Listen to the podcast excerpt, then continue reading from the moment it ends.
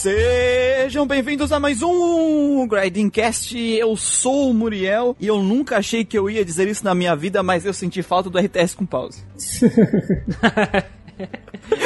É, eu, eu concordo, eu concordo, eu concordo contigo, meu querido. No último podcast de WRPG eu falei que eu sempre gostei de RPG com pause, né? com pause. RTS com pause. Nunca critiquei e nesse eu senti falta. Eu, eu, senti, eu, tô- eu senti Cara, muita falta. seria uma gameplay bem Porra. interessante. Daria, daria pra fazer um negócio bacana aí, um negócio bonito. Um XCOM. Um XCOM em tempo Exato, real. Um XCOMzinho ali ia ficar bacana, cara. Imagina ali Kotor com XCOM aí e Mass Effect, sabe? Seria, seria legal. Seria legal. Seria legal. Eu tô, eu tô triste aqui, eu tô triste aqui, velho. Fala galera, aqui é o Guido e o e destino de racista espacial é explodir. É verdade. É verdade também. Me vinguei. É, é uma, Ninguém. é uma da- das escolhas que só tem uma opção do jogo. né? É verdade. É, esse jogo ele tem uma pegada meio Dragon Quest V, quando a gente só tem uma escolha pra se casar. Exatamente. E se tu faz a Shepard mulher, né? Tu só tem uma opção lésbica, né? Sim. Exatamente. Oi, pessoal, eu sou o Christian e textura não faz jogo. Ah! o cara já começou. Mas é bonito, hein? A textura é bonita. É a textura, é bonita. Cristian, aos polígonos. E os, os modelos eh, carregando assim em camadas é bonito. É tipo um bolo, né? A cebola.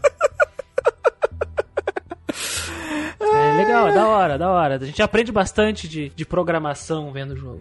Hoje viemos esse, desse mês maravilhoso falar desse joguinho que vocês, ouvintes, escolheram. Mass Effect, conhecido por muitos como o melhor RPG da sua geração, ou o melhor RPG de todos os tempos. E por Cara, muitas pessoas dessa indústria vital do entretenimento informativo de videogames como um dos melhores jogos já feitos. Cara, é muito louco, velho. Vários jogos aqui que a gente jogou e tal. É o melhor RPG de todos os tempos da semana, sabe? É muito louco isso. Já foi com Suicoden 2, foi com Final Fantasy IX. Vários melhores Final jogos de todos os tempos. Um monte, um monte. Final Fantasy VII. Chrono Trigger. Velho, tem muitos melhores jogos de todos os tempos, Ai, assim, ai. velho. Até assim. Baldur's Gate tem uma pessoa que falou que Baldur's Gate, Baldur's Gate, Baldur's Gate também tem. Caralho, é muito louco. Game of Thrones, RPG. É. É Space Opera. Ano que vem tem RPG Final aí. Fantasy Tactics. O melhor tático, o também. melhor É, tático putz. que já foi concebido em toda a indústria. Melhor Final Fantasy. O, o inventor do tato tático. É bom lembrar disso. Ele inventou o O tático. Final Fantasy, todos os Final Fantasy é o melhor Final Fantasy, né? Também tem essa. O Twin falou até Legaia, é verdade, até o Legaia é um puta RPG do PC. Até legal, teve. Puta Uma jogão, mano. Porra. Uma, uma pepita. Pepita de Pepita chorume. perdida aí. Puro suco do chorume. Mas antes de a gente adentrar nesse jogo lindo, maravilhoso, vamos a mais um episódio do universo expandido do Grinding.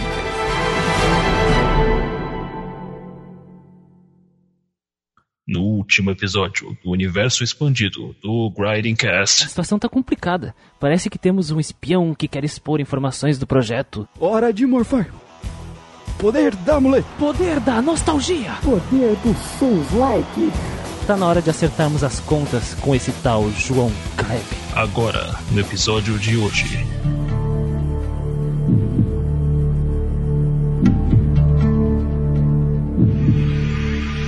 Muito obrigado, Marcelino. Agora vamos voltar para a caixa misteriosa. O que é essa novidade que ela contém? O que há nela que abalará o seu frágil mundinho? O que tem na caixa misteriosa é.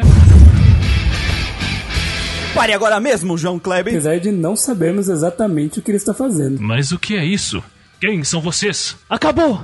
Vocês violaram a segurança do Grindcast, roubaram os segredos importantes e os divulgaram em rede nacional. Ah, eu não sei do que você está falando, eu sou só um apresentador. Nós sabemos muito bem que tipo de apresentador baixo o senhor é, com seus testes de fidelidade e propagandas de remédios para idosos. Queremos só informações do que está rolando. Não precisa rolar literalmente, ó senhor do poder do Souls-like. E vocês precisavam explodir o meu estúdio? É, isso aí foi mal, sabe? É parte do nosso poder, não sou eu que faço as regras. Ah, bem, eu não sei de nada sobre isso. Quem apresentou a propaganda foi o anunciante, Marcelino. Ele está logo ali. Eu, eu. Eu não preciso mais manter esse disfarce ridículo. Eu realmente fiz isso.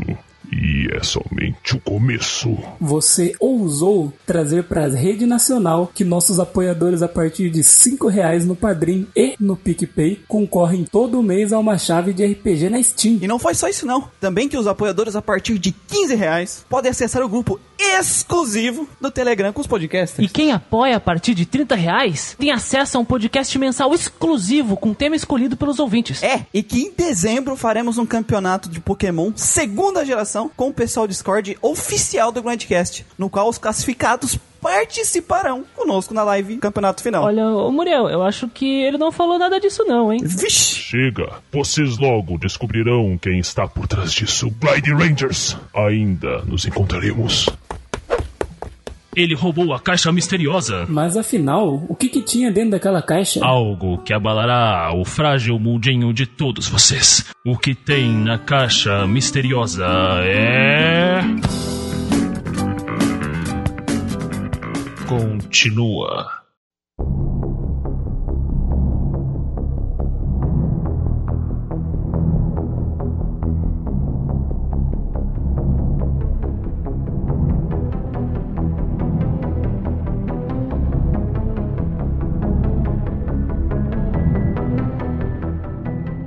Mass Effect, da série Mass Effect, do gênero WRPG, RPG de ação e tiro em terceira pessoa, lançado inicialmente pro Xbox 360 em 16 de novembro de 2007, e aí depois foi portado pra Xbox One, Xbox 360 original, é, o PlayStation 3, Microsoft Windows, Android, É, eu- deve ser muito da hora jogar no Android celular, imagina, nossa, não. Dirigido por Casey Hudson, esse cara a gente já falou algumas vezes, Cara, eu, eu, eu- apostava muito nesse cara, velho. As minhas moedinhas de ouro estavam nesse cara, hein, velho. Ele, ele quebrou meu coração, mano. Você partiu meu coração. Já temos a música, velho. Já temos a música. Ai, meu coração. Eu fiquei, eu fiquei muito triste, velho. Ele fez um ótimo trabalho no Kotor e aquele que partiu meu coração. desenvolvido pela BioWare uh, Demirgus, Demirgus, De- Demiurgos. Demiurgos Demiurgos. Studios, Edge of Reality, Reality. Edge of Reality. Electronic Arts, Xbox Game Studios, um C Company Um C. Um, um C. e mais um monte de empresas aí que ajudaram de alguma forma. Estúdio Bola de Neve. Estúdio Bola de Neve. Electronic Arts Limitada. É, o cara é aquilo. O- é, a comunidade brasileira de RPG, aparentemente, a gente tem essa teoria nossa, gosta É. muito da BioWare, porque a gente só. Depois que a gente abriu pro público do Gradcast Voltar. voltarem, é BioWare, BioWare, BioWare, BioWare. Todo ano, né? BioWare. Todo ano tem um. Todo ano tem BioWare. E a gente teve a sorte de jogar quase tudo da BioWare, assim, em Dos sequência. primeiros jogos, né? Das bases. É. Porque ainda tem o Baldur's Gate 2, o KOTOR 2, Dragon Age 2 Mass Effect 2. né? E Tivemos a sorte de jogar aqueles jogos que a comunidade brasileira não votaria. Que é o Baldur's Gate e o Kotor. É, esse foi a gente que escolheu, né? Esse É, esse que foi a gente que escolheu. Na época que a gente É. escolhia tudo. É, Era uma época boa, né, cara? A democracia é um erro. Os caras começam. né? Pode. Democracia pode ser um erro. Pode ser um. Vamos procurar alguns RPGs aí de 2007 pra galera né, ter uma noção. Então, em 2007, do lado oriental, a gente tem jogos como Crazy Score, Final Fantasy VII, Ai, né? Ai. The World Ends With You, no Murage, Ah, mas esse aí é uma namorada É, do bem. é. Que, que, teoria, É uma a namorada do bem. certo, né? Fire Emblem Radiant Dawn, Radiant Dawn é o- a sequência da- do Path of Radiance lá, da, é a duologia do Ike, né? Lost Odyssey, O famoso jogo do velho do Trabuco, isso aí, né? isso. Hack Guild Volume 3, Redemption. O volume 2 também saiu esse ano, mas aí eu não queria botar os dois juntos, né? Monster Hunter Eles estão Freedom tudo na 2. Steam, né? Todos esses Dot Sim, os, esses Dot Rock eles estão tudo naquela coletânea da Steam. compilado. Compilado. Final Fantasy Tactics A2, Final Fantasy 12, Heaven and Wings, que é de- aquele jogo de DS lindo, É, maravilhoso, mano, eu, muito quando, bom. quando eu vi esse jogo a primeira vez, eu falei, mano, que porra é essa? O que que tá acontecendo? que, que, que é? Eternal Sonata, Eternal Soninho, Soninho, né? Trails in the Sky, Terceiro, né?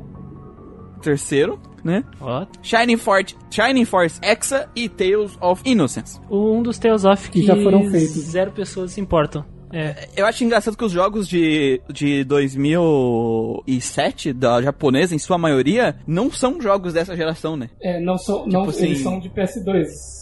É, tem muito, tem jogo de PS2, tem jogo tipo de PSP, Wii. tem jogo de DS, sabe?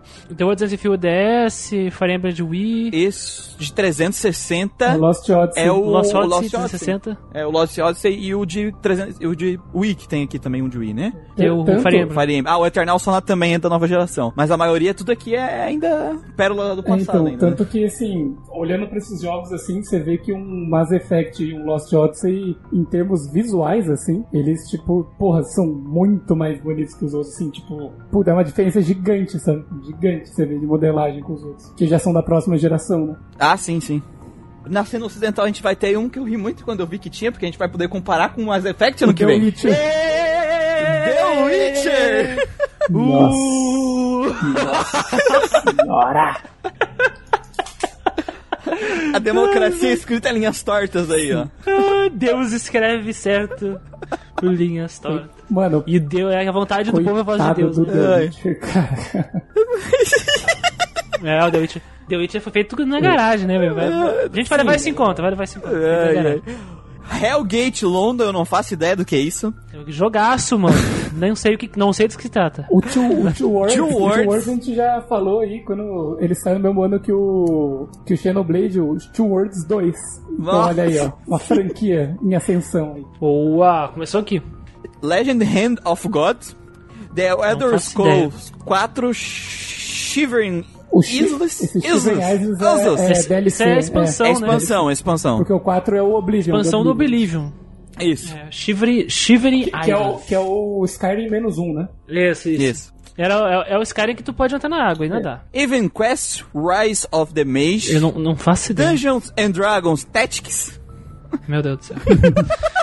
tá, tá, tá, tá. É, é um ano, é um ano. Definitivamente foi um ano esse, aí esse, no esse ocidente. Tactics aí eu vi. É, definitivamente foi um Neverwinter ano. Night 2 Mask of the Betrayer, que é também uma DLC.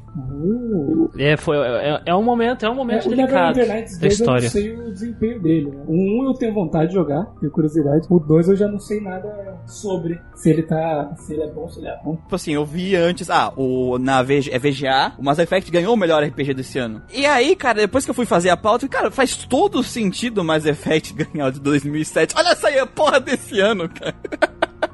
É, o que- quem teria chance nessa brincadeira seria o Crisis Core, né? Um hack tal. Talvez. Não, Ah, não, não, mas é que seria não, o melhor não, não. RPG, né? Eu tô dizendo, jogo do ano. Melhor jogo RPG, não. é. Não, ele não ganhou o jogo do ano, né? Ele ganhou o melhor RPG. Não, não mas, mas- daí nesse ano tem RPGs bons. O, o- a, a sequência do Fire Emblem ele é muito bem recebida, é muito aclamada. O The World Ends With You ele chamou muita atenção e também foi Não, muito não, bem não, recebido. Christian. VGA é americano, não tem como. É, é verdade, é verdade, mas a gente falando de RPG, É né? VGA. Tava pensando em. GOT. Perdemos, perdemos. Perdemos, perdemos. Se bem que Persona 3 ganhou, né? Um ano. 2006, eu acho. É, é, é que foi, o, foi um dos é, JRPGs que estouraram a bolha e os otakus estadunidenses falaram: Nossa, simulador de japonês. A gente falou do, do Hudson aí, que a gente viu bastante dele. Casey. Crazy, Ca- Casey Ca- Hudson. Casey Hudson. Eu achei o documentário do- da produção do Mass Effect. O bom dos jogos ocidentais é que tu consegue achar esses documentários, essas coisas mais fácil. Em né? inglês.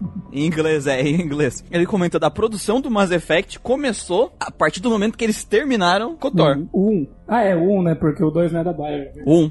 Sim, e, e é a mesma equipe que fez o, o Kotor mesmo. Por exemplo, o Drew Karpyshine lá, que é o cara que escreveu mesmo o Kotor, que a gente elogiou pra cacete esse cara, com a sagacidade de construção do, do- que ele tava fazendo lá, ele é o cara que escreveu o Mass Effect e o 2 também. Então todo mundo se in- investiu no Que a projeto. ideia deles, eles queriam fazer um jogo, um- o pro, ou tipo assim, o KOTOR deles da inteligência, da- Da de, um- empresa. de uma IP É, é. deles. deles. Essa que era a ideia dele, né? Ele queria fazer aquilo que eles fizeram em KOTOR, só que com uma É IP tipo- própria. Um, criar um universo tão massa, com personagens tão massas, com uma história é- tão legal. Tão Eles, Massa. assim, ó, eles queriam massa. fazer o jogo espacial Massa. deles que não fosse Star Wars, né? Isso, que não fosse, fosse deles, pro- propriedade intelectual da BioWare.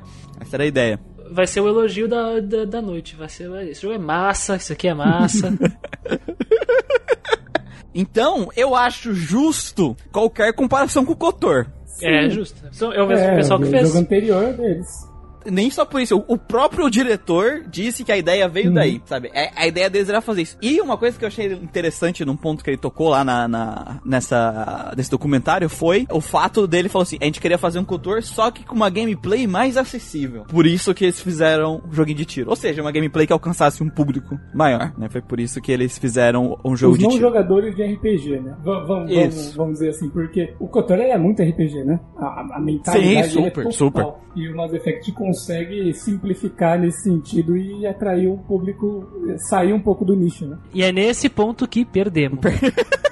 Pro, pro, Coloca o óculos, coloca o óculos, perdemos. pros ultra fãs de RPG, os ultra fãs fanáticos de RPG que, Que é nem a gente, eu ia falar, é, pro, pros é perdeu total. Perdemos. É perdeu total. RPG fag, Perdemos. RPG Fag perde Perdemos, total. perdemos. E claro, só que era uma coisa que eu tava comentando com o Gustavo quando eu tava jogando. Cara, é compreensível é, no ponto que o Mass Effect chegou, com a proposta que ele chegou, ele fazer o estouro que ele fez na época. Porque a gente tem aqui na nossa, no nosso contexto também que recepção, e nem precisa falar que o, a recepção dele foi tipo. Todo mundo lambeu Mass Effect quando chegou o Mass Effect, né?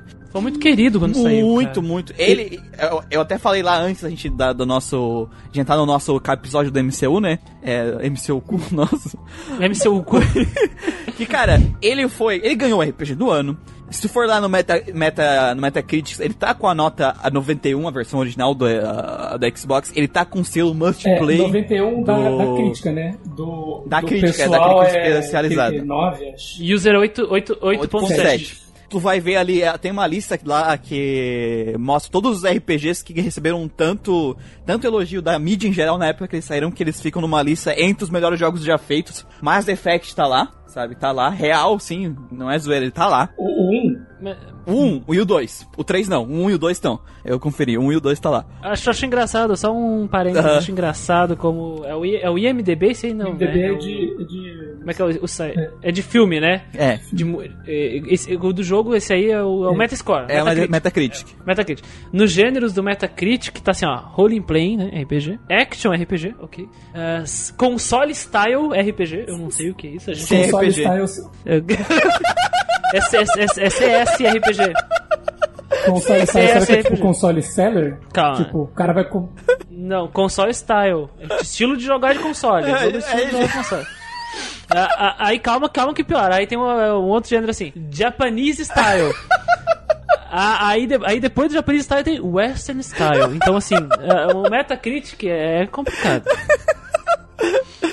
o cara que fez essa, essa lista ele tava com. tinha múltiplas personalidades, sabe? Tá, tá na nossa pré-pauta aqui, ó. Tá. Ai, agora, agora eu ri demais. Pior que tá escrito mesmo, cara. O console escrito, style, que é o CRPG, né? CRPG. Japanese, Japanese style. Japanese style. É, Isso é tudo aquilo que a gente luta contra, né? Fecha parênteses. Vamos lá. O Mass Effect, é- ele, querendo ou não, a gente vai comparar ele bastante com o KOTOR, na, na hora de como ele fez os mesmos aspectos do KOTOR, da, tipo assim, o mesmo estilo de jogo, né?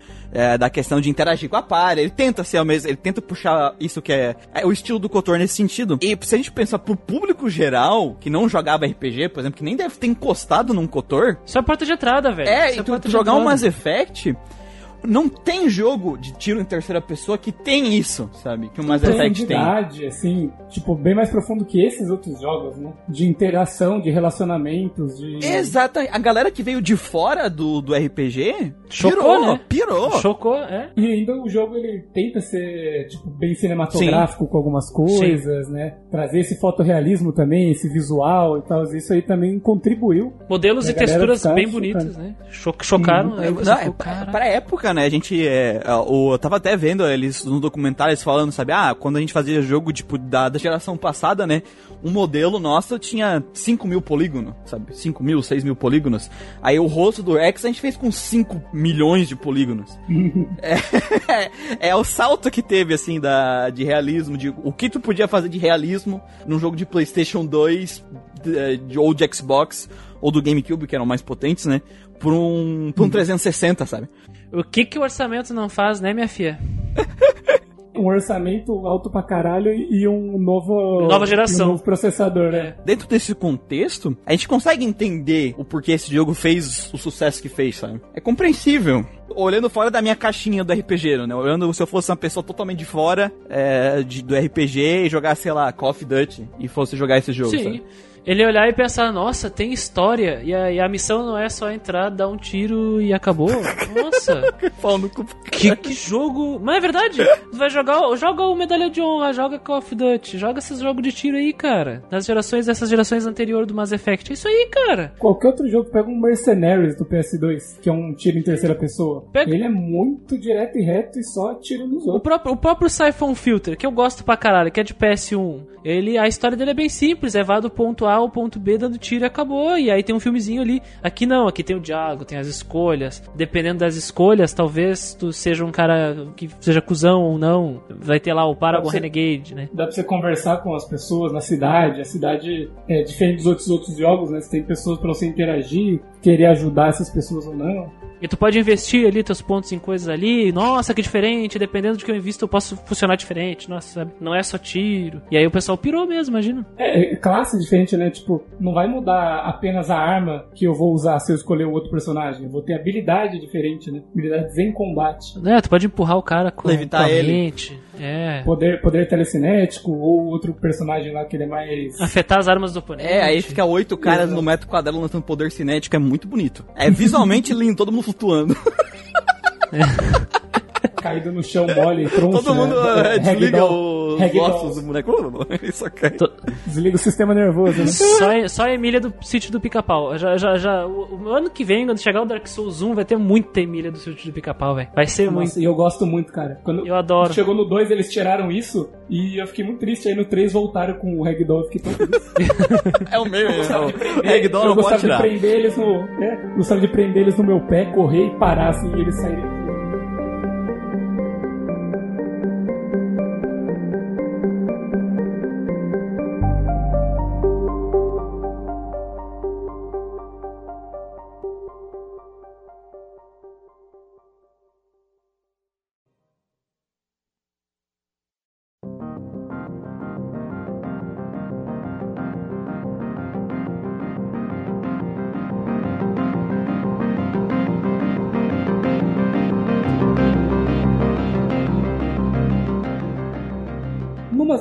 A gente começa o jogo. Na verdade, eu vou falar um, um pouquinho antes, só pra dar uma contextualizada no pessoal, que os humanos eles já tinham tecnologia o suficiente para começar a fazer expedições para o espaço, indo a alguns lugares mais longes do que na nossa sociedade hoje em dia. E na lua de Plutão, eles acabaram descobrindo uma tecnologia que permitiu a eles viajar para galáxias distantes, que é o Mass Relay, né? Que é um- uma tecnologia que permite essas super distâncias assim longas. E eles acabaram por descobrir a cidadela. O que é a cidadela? A cidadela é tipo Uma cidadela. uma cidadela, exatamente. É uma grande colônia espacial. uma grande colônia espacial que junta diferentes raças, né? As raças que acabaram descobrindo essa tecnologia do Mass Relay acabaram desembocando na, na cidadela de algum, de algum ponto, né? De algum jeito eles acabaram chegando lá. e sendo Coincidência, não? Exatamente. Poxa, alguém deve ter pensado nisso. E quando os humanos chegam lá, já tem meio que uma sociedade já bem pré-estabelecida lá. Várias raças já estão lá e a gente é a mais novata delas, né? E o ponto que a gente começa do jogo, os humanos eles já criaram algumas colônias pela galáxia aí, tem a Eden Prime, foi o primeiro planeta que a gente vai. Digamos que um, como diriam os coaches, um case de sucesso. de, de nossa, colônia. cara, nossa, cara. Nunca mais vou Boa. deixar o Guido ler, ler a pauta aí. Eu não Nunca tô mais. nem lendo. Ah, foi o Muriel que escreveu. Como se eu tivesse escrevido isso, né? Case de sucesso. Case na, na de pauta sucesso. escrito. E daí os humanos, eles rapidamente começaram a subir dentro da hierarquia dessa sociedade. Porque, assim, existe o conselho, né? E esse conselho é composto por três raças. Duas delas são as primeiras raças que descobriram a cidadela, que começaram com aquela sociedade. Então elas estão lá. As próximas raças que foram aparecendo, eles não ganharam um posto na cidadela. Eles ganharam embaixadas e tinha lá os políticos deles, pessoas influentes, mas não faziam parte do conselho. Então, tinham esses dois. E a terceira raça, que são os Eles só ganharam o lugar no conselho porque eles foram peça fundamental tal, pra eles ganharem uma guerra. Foi a troca. Foi a troca, é. Foi meio que, tipo, eles conquistaram isso daí. E isso incomoda algumas raças ali do. Que já tava há mais do- tempo na. Que já tava lá há mais tempo, exatamente. É cheio de politicagem, né? O Mass Effect, se Cheio- tu for ver a.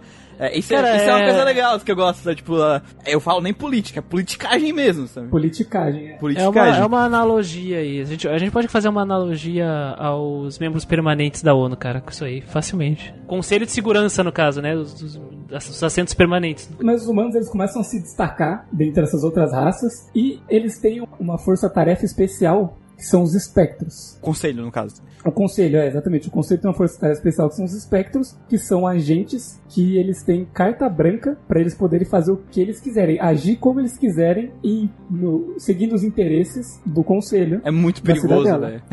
Cara, os Spectre, eles são perigosíssimos, velho. Sim, Isso não, não, não é nada responsável fazer, fazer isso, né? exatamente. Isso é estranho. Numa grande sociedade cosmopolita, cheia de, de inseguranças e, sabe, os caras deram poder total. É o James Bond são James Bond, velho. É. Entendeu? E o problema é que eles falam, não existe treinamento para você ser um Spectre. Você é selecionado entre várias pessoas porque a gente vê que você tem o discernimento e a capacidade de ser um Spectre. No jogo, a moral da- do Esquadrão Spectre, Esquadrão Relâmpago.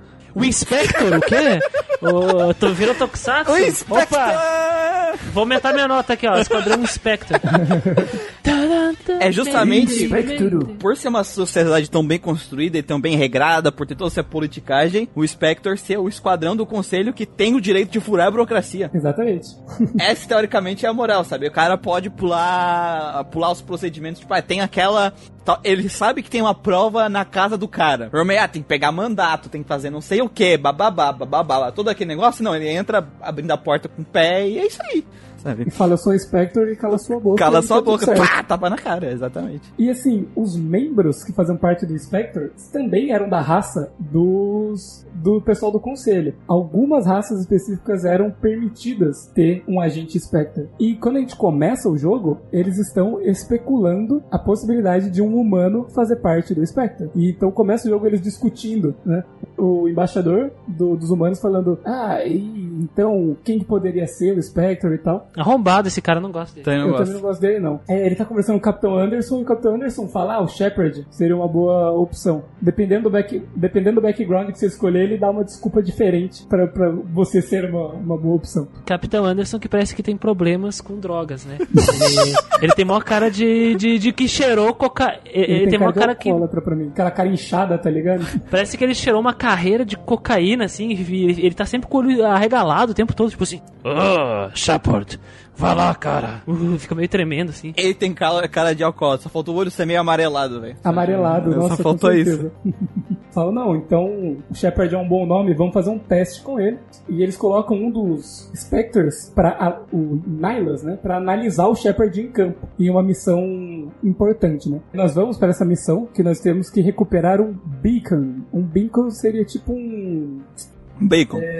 Bacon. Um bacon. Não, ele é tipo um interceptor. Deixa, deixa eu, deixa eu ouvir aqui pra falar Tradução. certo, porque eu sempre esqueço a tradução desta merda. Farol, sinal... Não, é que é tipo antena, né? É verdade, aquilo lá, velho. É- É, Na- na- nas, tra- nas traduções aí pode ser um grande sinal, um ponto de sinal, sabe? É tipo isso, beacon. É um pendrivezão de uma civilização antiga ali, que está em Eden Prime, que é essa colônia humana, né? Então nós somos chamados para resgatar ele. No meio dessa missão acontece aí problemas, probleminhas. Porque a gente chega lá e era uma missão secreta, porque realmente eles tinham muito interesse nesse beacon por causa da sociedade, que a, a sociedade que deixou lá, eles têm muito pouca informação sobre ela. E é uma sociedade E essa- misteriosa que, tipo, foi varrida do espaço e ninguém sabe por quê. E ela era a sociedade mais avançada, que descobriu várias coisas, deixou vários Ruínas. legados e tchum, Sumiu. sumiu. evaporou.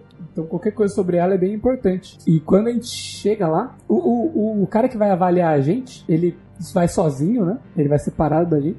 E daí a gente vê uma cena que é ele conversando com um outro cara da raça dele, né? Um outro Túria. E que, Que não tem cara de vilão. Não. não tem cara de vilão e que, em teoria, não era nem pra ele saber dessa missão. Que Não foi passada pra, pra todo mundo qual é que era, sabe? E ele vai e mata o, o nosso avaliador. Nossa, eu fiquei muito Isso. triste, cara. Fiquei muito triste. Foi tenso, foi O tenso. sangue deles é preto, né? Se bem me recordo. Acho que é meio azul, um azul bem escuro, Dos, assim. dos Krogan, eles, eles sangram ah, suco de, de bergamota, de tangerina lá. E daí a gente tem essa cena, a gente fala, caralho, o cara que tava com o nosso avaliador, ele morreu, caralho, caralho. Aí a gente chega até o, o Beacon lá e ele reage. Bacon! Então o, o Shepard tem uma visão, uma visão que naquele primeiro momento não dá pra entender nada, é só uns flashes assim, Um- uns, uns barulhos. uns slides, assim, Droga, rápido. drogas fodas, uns drogas slides, fodas. passando- drogas fodas ali, tipo, e o Beacon Explode. pau, explode. Cara, a primeira vez que eu joguei esse jogo, e quando isso aconteceu, eu falei, mano, fudeu. O bagulho que eu vim pra recuperar quebrou, o cara que tava me avaliando morreu. Morreu. E tipo, eu que eu vou chegar e eu falar o quê? Falar o quê pros caras? Não, fudeu, mano. Você é preso, sei lá, executado. Executado é foda. pra mim. É, são ET, mano. Vai, vai que os caras querem executar mesmo.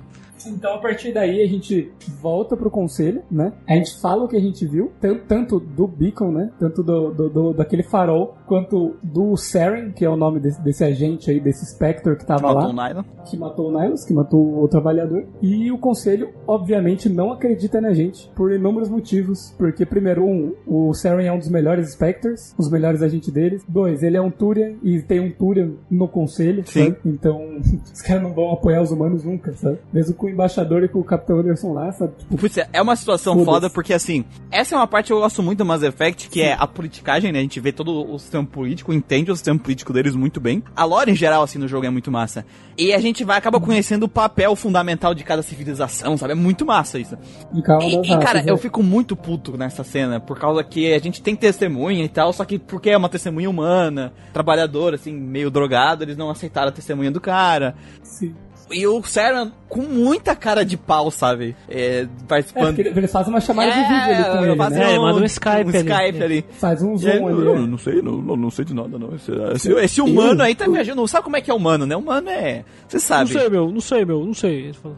E, e- e essa cena é muito boa porque, tipo assim, o Sam ele não gosta de humanos, sabe? E principalmente porque teve uma guerra entre os dois, Sim. então tem esse meio que esse conflitozinho. E ele, mano, pisa no calo dos humanos mesmo, sabe? Enquanto os outros tentam fazer, ah não, agora a gente tá em paz, a gente tá tranquilo. Ele não, ele foda-se. Ele bate nos humanos mesmo, foda-se. Isso provoca, né? Provoca a gente na frente pra falar merda na frente do Isso é muito massa porque, assim, depois que a gente, a gente acaba depois conseguindo provas pra incriminar o Saren e tal, só que mesmo assim, a gente conseguindo provas, o, o, o Shepard virando um Spectre, Spectre. e a gente indo atrás do, do Saren, quando a gente liga pro conselho pra dar o feedback, né, do que a gente tá, do que tá acontecendo, Os caras não botam fé. Sim, mas o, o, o Turian, que está a parte do conselho, ele é o que sempre mais pega no nosso pé. Não sei se vocês perceberam Sim. isso.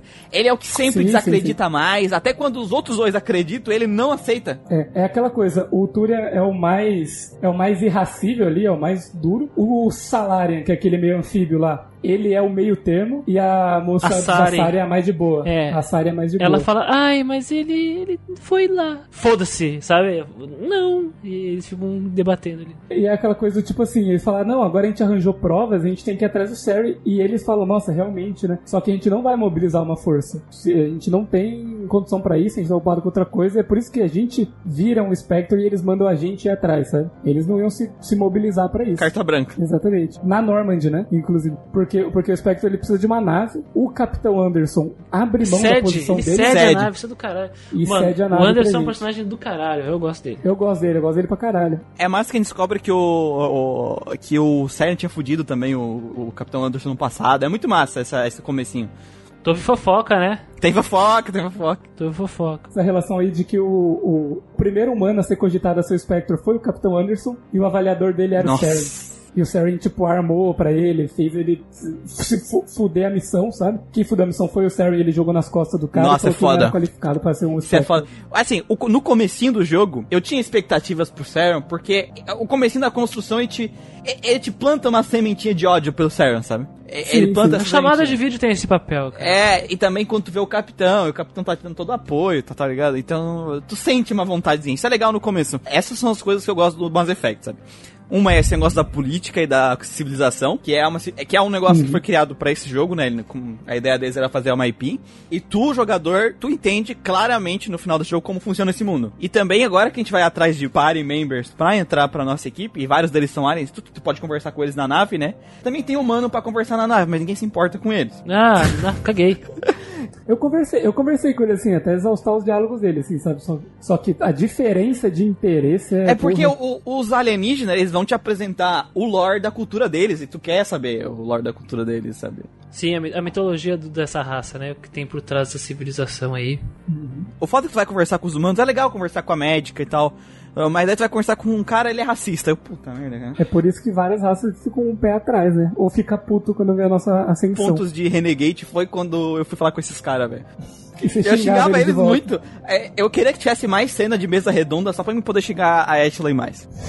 eu, eu sinto muito falta daquelas cenas de mesa redonda que só teve uma. Eu queria muito mais cenas de mesa redondas. Não, mas a redonda teve acho que umas.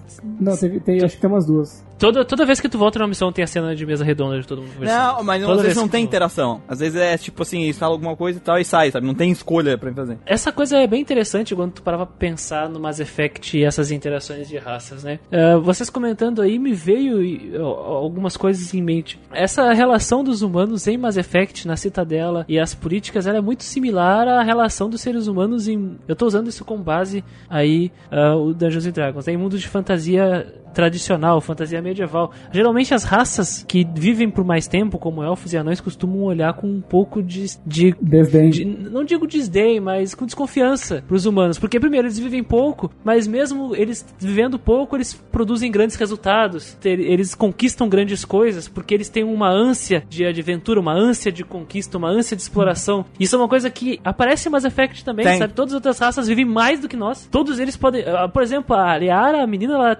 vive, sei lá, cento e poucos anos, ela te dá como adolescente ainda pro. Ela, a raça dela O vive povo milênio, né? Chega a viver milênio. Ela passou 50 anos só estudando o, o TCC dela lá. Sabe? Aí, porra, mano. E aí o ser humano é aquele cara que vai lá e faz um monte de coisa e tendo 20, 30 anos. E aí é óbvio que vai rolar uma desconfiança. E até, e até porque, como a gente vive pouco, acaba não podendo juntar, encontrar conhecimento, sabedoria, esclarecimento ao ponto de sermos idiotas, inconsequentes, racistas, né? É, porque quando a gente conversa com a nossa party, o legal além de eles deles mostrarem a, a lore deles, a sociedade deles, mostra a visão deles sobre o ser humano e a- agora essa nova visão deles conhecendo o Shepard, né? E muitos deles falam, putz, quando eu Exato. vi o ser humano, Exato. eu achava que o ser humano era assim, assim, mas agora eu tô te conhecendo, tô vendo que tem gente massa também, sabe? Uma coisa assim. Sobre isso das interações com os personagens do- da nossa party, eu meio que dividi eles em, em três duplas, pra mim, assim, sabe? Três categoria. Tem três, três categorias aí. Primeiro são os dois humanos, que são os mais interessantes, assim, sabe? Que eu não ligo. É, Eu não conversei ligar. com eles e assim, pra mim, quem tem mais a agregar, no caso, alguma coisa, que consegue agregar alguma coisa, é o Kaidan. Ele te conta sobre que ele foi é, um experimento, né? Uhum. E daí você acaba descobrindo que os humanos, quando tiveram contato com algumas tecnologias, começaram a fazer experimento em cobaias humanas, em bebês. E você descobre que os humanos começaram a ter os poderes bióticos porque eles começaram a fazer experimentos. E uma taxa, tipo, desses bebês conseguiam os poderes, uma taxa não acontecia nada, e uma taxa desenvolvia tumores. Né? Então, eles meio que, que tiveram que fazer experiência com cobaias humanas para chegar num, num Rápido. num ponto que eles conseguiram, é, pra eles conseguirem, tipo, aperfeiçoar essa tecnologia. Mas parece que houve sacrifício, sabe? Então você descobre isso conversando com o Kaidan, por exemplo. Não é nada muito interessante. Você descobre o que aconteceu com ele, só que você não tem nada da personalidade dele. O, o, Pra- o Kaidan, ele é mais legal porque ele não é Ashley, começa por aí. Porque não é Ashley, com certeza, né? Com certeza. Entre os humanos, claro. Entre os humanos. Você acaba descobrindo isso, mas ele, enquanto personalidade, enquanto ah, o que, que ele gosta, o que, que ele acha, o que ele faz, é nulo também, sabe? Ele definitivamente é alguém que tá ali. Sim. A, a segunda parte da dupla dele é a Ashley. Ela te dá um monte de informação vazia sobre a vida dela, sabe? Coisas que você, meio foda-se que ela te conta, assim. Ela era um soldado, né? Da, da aliança. Então ela sempre fazia missões do exército, sabe? Então ela sempre era uma tropa de choque lá e ela não tinha contato com os aliens direito. Porque ela tava sempre nas coisas da aliança, sabe? Isso ajudou ela a não criar vínculos. Então ela simplesmente acha que, ah, eu, eu não concordo dos aliens acessarem todas as partes da nossa nave, sabe? Tipo, uns bagulhos zoados, assim. Nossa, é muito zoado, velho. Uns comentários que fala, caralho, menina, Cala a boca." porra da sua boca. Cala a boca! Cala a boca. pelo amor de Deus, para! Na próxima categoria eu coloco a Tali e a Liara, que pra mim são, são as duas que eu conversava com elas e eu gostava de entender a sociedade ó, delas, a raça delas, a cultura delas, sabe? Eu conversei com a Tali, por exemplo. A Tali pra mim, enquanto ela em si não era tão interessante pra mim, mas eu gostei bastante de ver a história da raça dela, do problema que eles tiveram, deles serem exilados, do porquê que eles serem, deles serem exilados. Por serem escrotos. Exato, e, e depois ele se adaptando a isso, Aham. né? E tendo um rito que, que ela está passando. Ah, e por causa disso tem esse rito que eu estou passando. E, eu preciso concluir ele. E é isso que eu tenho de informação dela, mas da sociedade dela. Tu consegue pegar o lore deles em. E Tu esgota as opções de conversa com eles em, tipo, dois planetas, sabe? E aí não tem mais o que interagir com eles, elas não tem. E não tem tem mais, mais, nada. É- é- fica meio branco. E o foda é quando tu puxa eles pra party, eles também não interagem durante a, a aventura ali, sabe? Eles. É muito. Isso é bem chatinho. E, e a Liara, eu acho ela até mais legal de interagir. Uhum. Porque ela também, pra mim, é mais essa, essa parte de você conhecer os Asari, mas ela também, ela é uma pessoa legal de conversar porque ela tem esse lance de ser uma rata de laboratório que não tem tanto contato com outras pessoas, assim. Ela é nerdona e ela tem dificuldade de interação social. É até meio fofo, assim, os trejeitos dela, ela se, se engasgando com as palavras, falando coisa, não, não quis dizer isso, não sei o quê. Isso eu achava legal, mas assim, também não, não tem tanto. Tem, tem isso daí da personalidade dela, mas só também, assim, sabe? Não tem tanta coisa. É que a assim. Liara tem mais porque ela é a única opção romântica do jogo, né? Então tem que ter. Exato, você consegue aprofundar mais assim. E ela também, nessas discussões de mesa redonda, ela interage, né? Porque ela tem a habilidade do negócio do cérebro lá de fazer a gente entender as visões. Só que, pra mim, ela não chegou na categoria que é os outros dois. Ela é usada como dispositivo de roteiro pra essas coisas, né, cara? Que Ela sabe o que tem que fazer ali e te ajuda a compreender o que tá acontecendo. Mas, assim, os outros dois, cara, pra mim, a personalidade deles é, foi melhor apresentada, melhor explorada do que as outras duas. É sabe? porque o Rex e o outro, que eu sempre esqueço o nome. O Garros. o Garros. Garros. O Garros, é, G- Garrus. A gente sabe um pouco sobre a raça deles também, mas no caso do Rex mais do que do, do outro, mas é, muito das conversas é sobre eles, né? É, isso, por isso é bom. Por isso que é mais massa. sabe? Exatamente. O Garrus a gente até sabe da raça deles porque teve um conflito com os humanos Sim. e se você for ver o que, que é, você entende qual é que era do- dos Turians, assim. né? O Garrus mesmo, ele não entra tanto no quesito da raça dele e sim dos conflitos morais dele, Sim. né? Da- da- O Garrus, pra mim, ele, ele é importante porque ele é o primeiro Turian que a gente vai gostar, sabe? Porque a gente conheceu o Seren, a gente conheceu o outro Turian lá do, do Do do conselho. conselho, a gente conheceu uns babaca da CISEC lá, sabe? Você fala, caralho, esses caras são todos arrombados. E daí chega o Garrus e ele é o primeiro que você fala, porra, eles podem ser gente boa, eles podem ser educados, eles podem tratar a gente bem, sabe? Diferente de todos os outros que eu vi até agora. Então, o Garrus ele veio dessa maneira de conseguir fazer com que a gente goste dos Turians também. Ele vem com uma motivação que eu achei plausível pra ele querer entrar, né? Porque ele é um cara que. O CISEC tem muita burocracia Isso. e ele quer. Ele é aqueles cara bem pragmático que quer, tipo, eu quero poder executar a minha tarefa sem ter que ficar me preocupando com isso. E se eu ficar do lado de um Spectre, eu vou conseguir isso mais fácil, sabe? Tipo, eu vou conseguir pegar o Seren, porque o jeito que eu estou tentando fazer, eu tenho que lidar com coisas que vão me atrapalhar, sabe? Que ele foi o Turan que foi responsável por ir pra, pro Eden, lá pro, pro lugar do Beacon, e fazer a investigação. Uhum. E aí ele não conseguiu achar nada, mas ele conseguiu achar algumas coisas que eram, tipo assim, suspeitas. Só que ele sabia que só aquilo não era o suficiente pro conselho e o conselho ia encerrar o caso. Que foi o que acabou Uhum. acontecendo. Ele fica muito puto. Porque se ele pudesse ter mais tempo ou agir de uma forma menos burocrática, ele poderia até pegar mais um rastro do Seren. Exatamente. É um dilema de policial, Isso. cara, isso aí. Dilema de investigador Sim. policial, né? Exatamente. E ele, assim, dependendo de como você jogar com o seu Shepard, você vai ter conversas com ele que você vai apresentar um outro lado da moeda pra ele e tipo, fazer ele questionar os, o modus operandi dele. Ou né? concordar como com ele. pensa, ou é, é. E como, como é essa visão que ele vai executar o trabalho dele, ou se você for o Shepard mais Paragon, ou você pode ser o Shepard também, que é pragmático, que é o trabalho precisa ser concluído, né? Eu acho interessante que eu joguei com o Shepard Boa Praça, Shepard policial bom, e eu trazia esse questionamento, só que ele, falando do lado dele, também me fazia questionar algumas coisas, sabe? O outro personagem, Que é o waifu do jogo. que daí é o, é o personagem preferido de nós três, o que já É o, discutiu, é o melhor que personagem, né, cara? É o, que é o melhor personagem, que é o Rex, né? É o Rex. Ele, além de você se interessar pela história do povo dele, você também se interessa muito na história dele enquanto indivíduo, sabe? Ele tem esse negócio de ser o burucutu, tal, o raivoso, que é da raça dele. Rambo. Ele também tem um contraponto, né? Que ele meio que quer sair um pouco disso. Que é o importante agora pra raça dele, porque o foda é que a raça dele foi feita lá pra ajudar na guerra, e aí depois que a guerra acabou, fuderam eles. Isso fala diretamente com a própria sobrevivência e manutenção da raça Da dele. raça né? dele. Tipo, eles têm dificuldade de reproduzir porque botaram um, um, um vírus, um negócio assim neles, né? Um negócio, problema genético.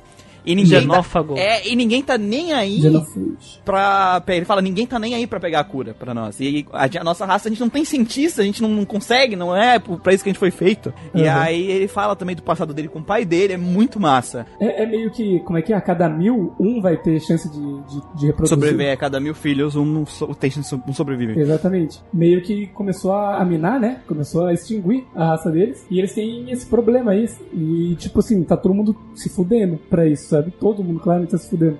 E daí o pai dele queria meio que organizar de novo um exército e ir pra batalha, porque só isso que ele tinha na cabeça. Enquanto o Rex tava, tipo, meio que com outro, do outro lado do planeta, com outra galera se juntando pra tentar ir atrás de descobrir uma cura, sabe? Viver É. em paz e descobrir uma cura pro problema O dele. importante, o Rex queria, o importante é a nossa raça se manter, existir, né? Se importava com as pessoas da raça. O Gustavo separou em três categorias os personagens. Inclusive tá até aqui na nossa parte da, da negativa da pauta, que um dos problemas principais é que alguns personagens são muito interessantes. Que nem o Gustavo até falou, tem uma categoria que são super desinteressantes, outra categoria tem um interesse aqui, mas faltam o negócio dos personagens ser um personagem de personalidade. É, então tu acaba trazendo muito o, Rex e o Gyros pra tua party sempre. E uma coisa que É eu o que eu fiz. O que eu Eu fiz. também joguei o jogo inteiro com ele. uma coisa que eu notei que no começo eu tava mudando a party, sabe? Eu tava trocando e tal. Eu não coloquei os humanos em nenhum momento, a não sei quando era obrigado, velho. Porque eles não são legais, não são nada ilegais. E eu via que os únicos, as únicas vezes que tinha alguma conversinha, alguma coisinha assim a mais, que era uma coisa que tinha bastante no Kotor, né? Porque era uma coisa que eu elogiei muito no Kotor. Porra, os personagens interagem entre eles, sabe? E não tem nada a ver comigo. E Que era uma coisa que eu falei, cara, os próximos jogos da BioWare, isso aqui tem que ser expandido. Aí quando a gente jogou o, o- o Dragon Age lá no Dragon Age, Dragon é Age. pra caralho, os caras não calam a boca às vezes. Conversa pra caralho lá no Dragon Age. E aqui eu só via algumas interações muito poucas entre No o Rex. elevador. É, mas e entre o Rex e o Gyros? Quando não era o Rex e o Gyros, o pessoal não falava. Não tinha, né? sabe? E o Rex era um dos poucos personagens também, e o Gyros, inclusive, que quando eu fazia alguma escolha na gameplay, eles comentavam alguma coisinha, às vezes, sabe? Sim. Os outros, silêncio. E são comentários que denotam a personalidade, o que eles pensam. Isso é legal. E Isso era legal. Então, e era uma coisa que tinha bastante em Kotor já. E que eu queria muito que a BioWare expandisse aqui. E aqui são dois quesitos, né? Que é a interação contigo, dos personagens ser interessante, que no Kotor era foda. E a interação entre eles, que eram, que eram coisas que eu esperava muito ter passos pra frente no- nos próximos jogos da BioWare. E eu sinto que aqui no, no Mass Effect a gente tem uns passos pra trás, nesse sentido, sabe? É bem É tímido. bem tímida, cara. É bem tímida comparado com o Star Wars, ou Knights of the Republic. Kotor. Acho que o problema vai muito mais além disso. Uhum. Porque, que nem eu comentei com vocês quando a gente tava conversando sobre a pré-pauta, ah, acredito que eles tinham essa liberdade de trabalhar os personagens no Kotor e aqui no Mass Effect, por algum momento, isso foi muito capado. Então, por mais que o jogo ele trate de questões políticas, questões raciais, eu vejo que o jogo é muito racista com ele mesmo. Porque tem- os personagens, pelo menos a grande maioria, eu acho que só o Garros e, e o, e o Rex não são estereótipos, sabe? Todos os outros personagens, o que, que a gente vai falar deles? Ah, minha raça é assim. É, Imagina então se o Mass Effect fosse um jogo na Terra e fosse um RPG na Terra. Tipo, de uma equipe militar de vários países, por É, exemplo. A, a, a par ia ser o mexicano, personalidade, mexicano. E aí ia vestir Ah. roupas de mexicano eh, genéricas. né? O chinês, a personalidade chinês. Ah, porque na China nós comemos assim. Sabe? Foda-se, mano. É, é, isso é, tro- é o tropo do planeta do chapéu, sabe? Todos os personagens dessa raça são iguais. Não- eu não quero saber do teu, do, do teu mundo. Se- Seria da hora se os comentários da onde eles vêm surgissem né, que nem nos diálogos do, do Rex. O problema é que isso é muito, muito mal construído nos diálogos dos personagens. O próprio Rex, ele te dá uma aula de história da raça dele. Não precisa disso. Ele pode falar dele mesmo, que nem usando a história do pai dele, que é do caralho, e, e contar, acabar contando através de pequenas peças sobre da onde tu vem. Tem jogos que nós jogamos anteriormente que são da BioWare que são assim, o Sim. Kotor. Imagina se o Kotor fosse isso aí. O, o, o o Zalbar, personalidade, Wookie. Ah, porque no planeta dos Wookiees. brrr, a gente costuma fazer isso aqui. Não, velho, usar o bar é usar o bar e ponto. E sabe, sabe o que eu acho engraçado? O, o racista do, do Kotor é melhor. Também. Por, por, O Duke Nukem Moreno, né? o, o Duke Nukem, mano, porque quando tu coloca ele na party, tu se sente mal de deixar o cara na party, porque às vezes ele para a jogatina pra humilhar um outro personagem. É, ser ofensivo. Por isso que quando eu falei até no, no Mass Effect que eu senti falta de mais cenas é, da, da, da mesa redonda discutindo a história principal, porque aquele negócio da mesa redonda é uma oportunidade dos personagens que estão na nossa Interagir party interagirem com e- entre eles sobre o que tá acontecendo. É uma puta oportunidade perdida, Oportunidade porque ali tá todos os personagens. tá- vai estar sempre todo mundo, não é a escolha do jogador quem vai estar ali, tirando quando alguns personagens que entram, a- só a Liara, na verdade, no caso, que, que é a escolha do jogador. Mas enfim, dava pra tipo, planejar cenas mais complexas pra aquilo que dessem mais personalidade pros caras, sabe? E falta isso, falta muito.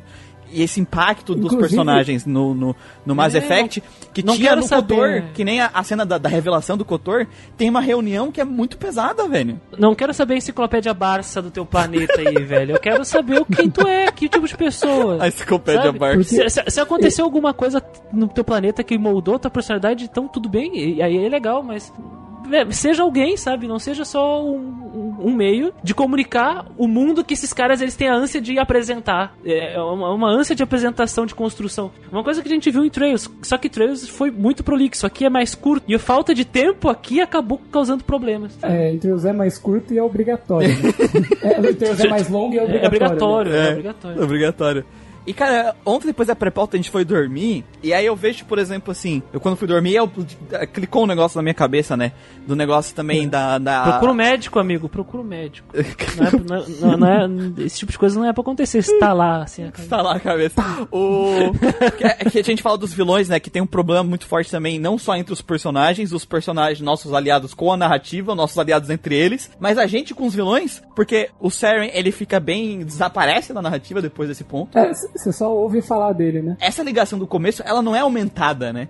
Ao decorrer do jogo, diferente, por exemplo, do que é com o vilão do, do Kotor. Porra, ma Malak do Pô, cara. mala, que foda. E, cara, os outros vilões, tu conhece, tu encontra eles e eles morrem. Sim. Porque quando a gente chega com a, conversa com a Liara, a Liara fala, putz, a minha mãe não era assim. Né? Ela fala isso pra ti. E aí, quando tu vê a mãe da Liara, tu descobre que ela está sendo manipulada, controlada. E tu acaba matando ela. Mas eu imagino assim, e se ela não morresse, se ela conseguisse escapar? E aí isso virasse uma bomba na mesa, na narrativa, porque tu tá com uma questão na mão. Você vai matar ela, sendo que ela não está no controle dela mesma? Sabe, por exemplo. E aí a, a Pari discute sobre isso. Putz, É olha... o dilema do soldado invernal lá, cara. É, exato, olha A Ashley ia falar, mata essa puta, Legal. ele era falar, minha mãe, desgraçada. Exatamente. Então, tipo assim, Imagina o Garros, cara, o que o Garros ia comentar É, aqui, velho. olha, O Garros ele ia e falar, olha, eu, eu, eu botava um balaço na cabeça dela também. Eu tô, eu tô carracista. eu tô quase. Tipo assim, é uma vilã que ela tem um puta potencial e é desperdiçada porque tu encontra ela, ela morre. Porque ela tem um impacto na tua party, porque ela é mãe de alguém, né? Essas ligações. E se você leva a Liara, tem É. uma, uma diferencinha de você Exatamente. Então, por exemplo, essas ligações emocionais com a narrativa, porque a narrativa do, do Mass Effect acaba sendo muito fria, lógica, Fria, porque não tem ligação emocional Pragmática. coisas. Pragmática, ela Ela é, é- é- pragmática. Ela não é pessoal, você não traz ela pra, jun, pra junto de você É. e sente junto. E aí eu penso, porra, imagina ela sobrevive, aí tu sabe que ela vai estar lá no planeta, no planeta do laboratório do mal, lá do que que a gente explode. Varmir, Var, Var- eu acho, né? Não, não, não, não, não, não. Var- Varmai é, o, é, da, é aquele do. do- pra praia. esse, é esse mesmo que eu tô falando. Esse aí? Que Ah, então explode. tá, tá. Imagina nessa situação onde já tá, que já é uma situação fodida, tem mais ela lá Para e mais. essa situação que o jogador vem na barriga dele embrulhando de ter que matar ou tentar se fuder pra salvar ela, sabe? Porra, aí sei lá, por mais clichê que pareça, aí ali ela sacrifica a gente pra gente se livrar, pra gente não morrer por causa do, do, do cara do skate, né? Do, do Siren. Gra- Grande Xenoblade. E funcionou, hein? Sim. Acontece uma coisa assim lá. Aí, tipo assim, pô, olha como esse personagem tinha potencial pra deixar a narrativa muito mais pessoal e muito mais Sim. impactante pro jogador. E ela simplesmente, tipo, não, eu estou sendo controlada. Ah, morri, sabe? Falta muito impacto, assim, no Mass Effect. Falta isso, esse chacoalhada, sabe? Essa chacoalhada emocional Que, que acontece Que muito no Kotor. tem, que, Que Kotor, Kotor fez, tem. exatamente. É, Kotor tem isso aí. Escuta o nosso podcast de Kotor, quem não escutou Porque aí. assim, a narrativa em si do, do Mass Effect, que traz o lore e nos explica desde o começo da galáxia, isso é legal. Mas como ela é 100% pragmática, é a mesma coisa de eu estar lendo uma enciclopédia e descobre uma- um fato histórico. Tu fala, olha que legal esse fato histórico. sabe? Interessante. Interessante, mas não tem um impacto emocional. Foda, foda-se. Sim. Foda-se. Não, não é um negócio que, não é um negócio que acalenta seu coração. E o foda é que a gente tá falando de um RPG onde tu é aquele personagem, onde é pra te colocar naquele mundo, sabe? Então, é, falta isso pra mim. Isso, isso é, esse é o que mais pesou pra mim na narrativa. Eu, eu acho que não é questão de acalentar o coração, é uma questão de ser estabelecido um laço e- das relação entre os personagens e o protagonista. É. Esse e- não é só questão de se eu vou me sentir bem, estou me sentindo parte dessa aventura. É, é uma questão de ser construído a relação, porque os laços, por mais que eles sejam um reflexo emocional, eles têm um objetivo tornar o jogo não só uma experiência fria de interação com o eletrônico, mas sim uma aventura. E é o que Mass Effect ele propõe, uma aventura, né? Uma aventura espacial, aí salvar a galáxia e tal. Infelizmente não alcança isso. E, ah, eu, eu comentei com, com os meninos que eu gostei bastante de, do- de como eles fizeram o Shepard nesse jogo, sabe? Que eu senti que eles conseguiram, mesmo sendo um personagem criado, né? Um personagem ali, em teoria, pra você fazer um self-insert, e você se sentir o personagem, ele consegue, através da dublagem dele, expressar uma personalidade, sabe? Consigo ver ele se expressar, ter, ter uma personalidade que, tipo, pra mim, acaba sendo bem memorável, assim, comparado com as outras experiências que a gente teve da Bioware, pra mim ele ficou bem memorável. É, é que aqui tu vê de forma. é, aí até em alguns momentos de forma meio cinematográfica, aquelas suas escolhas. É que quando você fala Dragon Age, não vem a imagem do protagonista na sua cabeça. Pode vir alguns outros personagens e tal, mas não vem. Quando, pra mim, quando fala Mass Effect, o Shepard é a primeira coisa que aparece na minha cabeça, sabe? Sim. É, é que o, o Shepard acaba sendo um personagem. Um personagem. É, diferente do, do, do, tipo assim.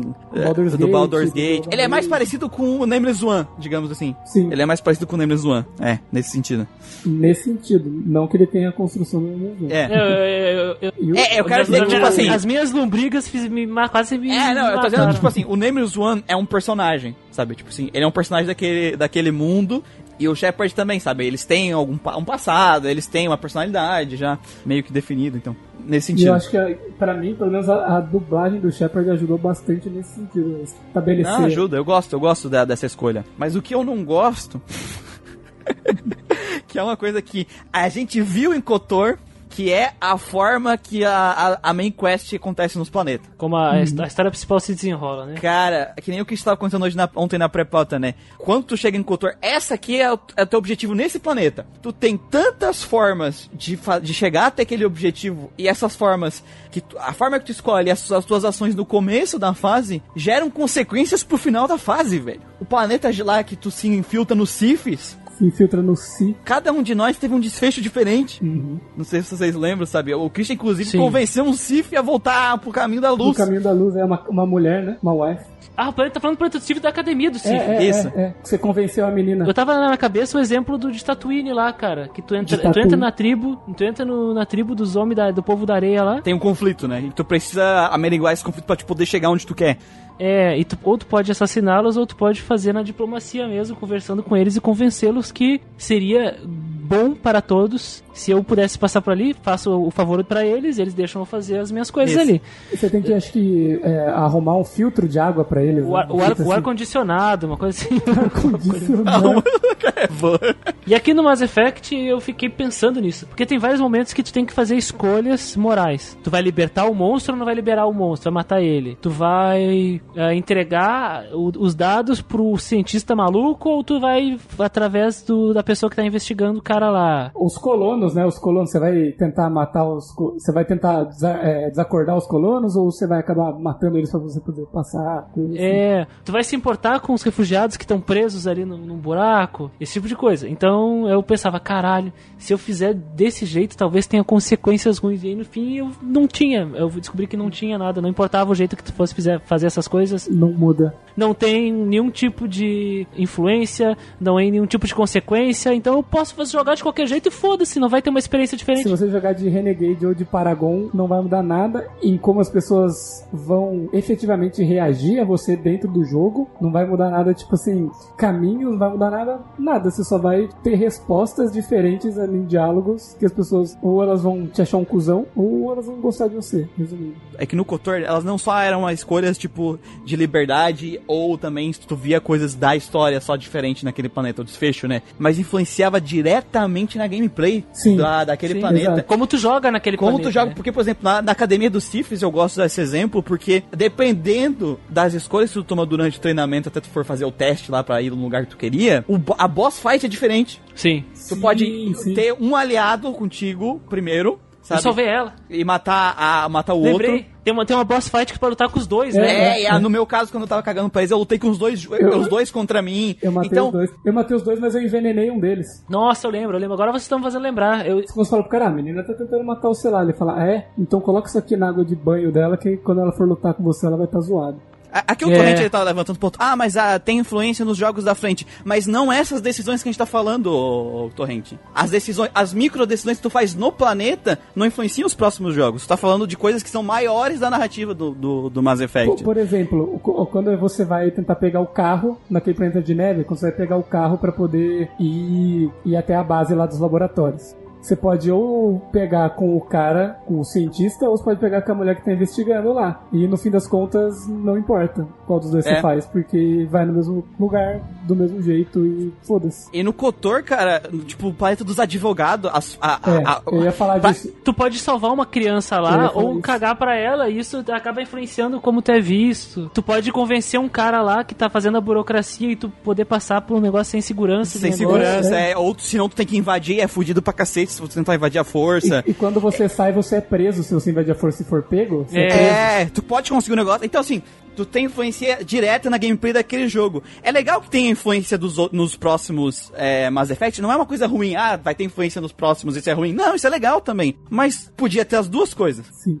Uma coisa não, não tira a outra, sabe? Eu não sei se falaram isso na, na produção, se eles tiverem que fazer o jogo das pressas. Como é que? Ah, não, a EA não ia deixar eles falar isso, né? É, é. Eu não sei se eles tiveram pouco tempo, eu não sei se eles tiveram que focar em outras coisas e, e deixaram esses pontos meio, meio disfarçados de escolhas.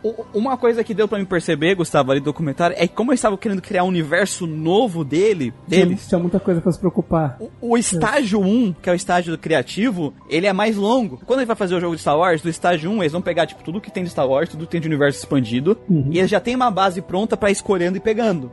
Aqui, eu vi até ele falando no comentário, aqui a gente tem que criar a base. Sim. A gente tem que criar um universo, tipo, ele falando, esse universo, existe teleporte? Se existir teleporte e ou não existe teleporte, muda a tua narrativa. Uhum.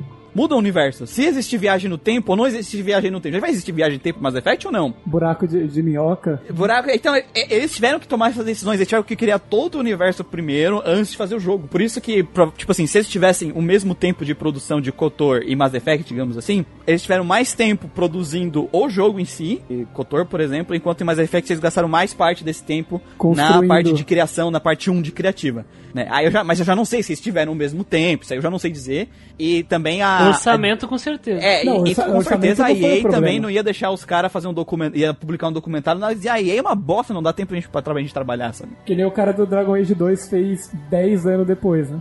Isso. Essa reclamação, a gente, eu considero ela válida porque a gente tá falando de KOTOR, Sim. que é um jogo da própria equipe, e eles mesmos admitiram que a ideia deles era fazer um jogo que nem KOTOR. É muito, é muito triste tu ter experiência com, exa- com o jogo feito exatamente pelas mesmas pessoas, É, cara. exatamente. Porque tu vai para pros jogos esperando já o mínimo do, do anterior. E no Final Fantasy e Dragon Quest a gente acaba falando isso. Cara, o, o anterior fez isso, por que, que tu não pode fazer isso aqui também, velho? Qualidade de vida. Que nem eu falei, o Dragon Age KOTOR e o Mass Effect, eles têm uma estrutura parecida. Sabe que é a estrutura jogo Bioware. Sim. É, tem aqui uma introdução, a tua missão principal é fazer tal coisa, e para essa missão tu vai poder fazer primeiramente nesses quatro planetas, nesses três planetas, ou nessas quatro regiões com essas quatro raças, no caso da Dragon Age. Tipo assim, tu vê que tem essa estrutura Bioware, e durante esse caminho tu vai conhecer vai estar no lugar, aí esse lugar vai ter a própria narrativa daquele lugar onde a gente vai fazer escolhas. Sabe? Isso tem nos três jogos. Isso é a estrutura Bioware.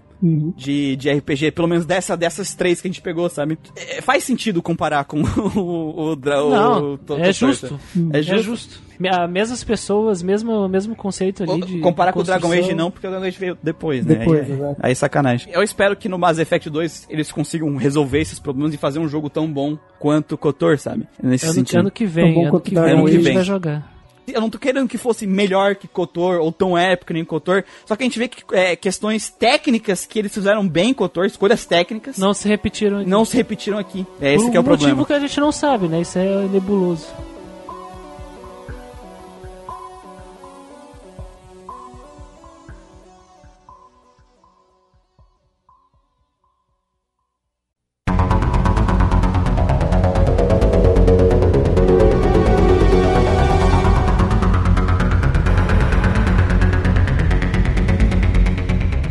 Jogabilidade e seus elementos, a gente começa sempre por exploração. E cara, eu acho que é a única vez em todos esses anos vitais de Grindcast Nessa, nessa indústria vital. que a gente não tem uma, uma, um quadradinho Positivo verde pra- pra essa parte, pra exploração. Ma- ma- mais de 30 jogos, né? Esse- Reavaliados. Cara, assim, a pior parte pra mim da jogabilidade de Mass Effect não é o, o FPS, não é, não é, É FPS, é, é TPS. TPS, né?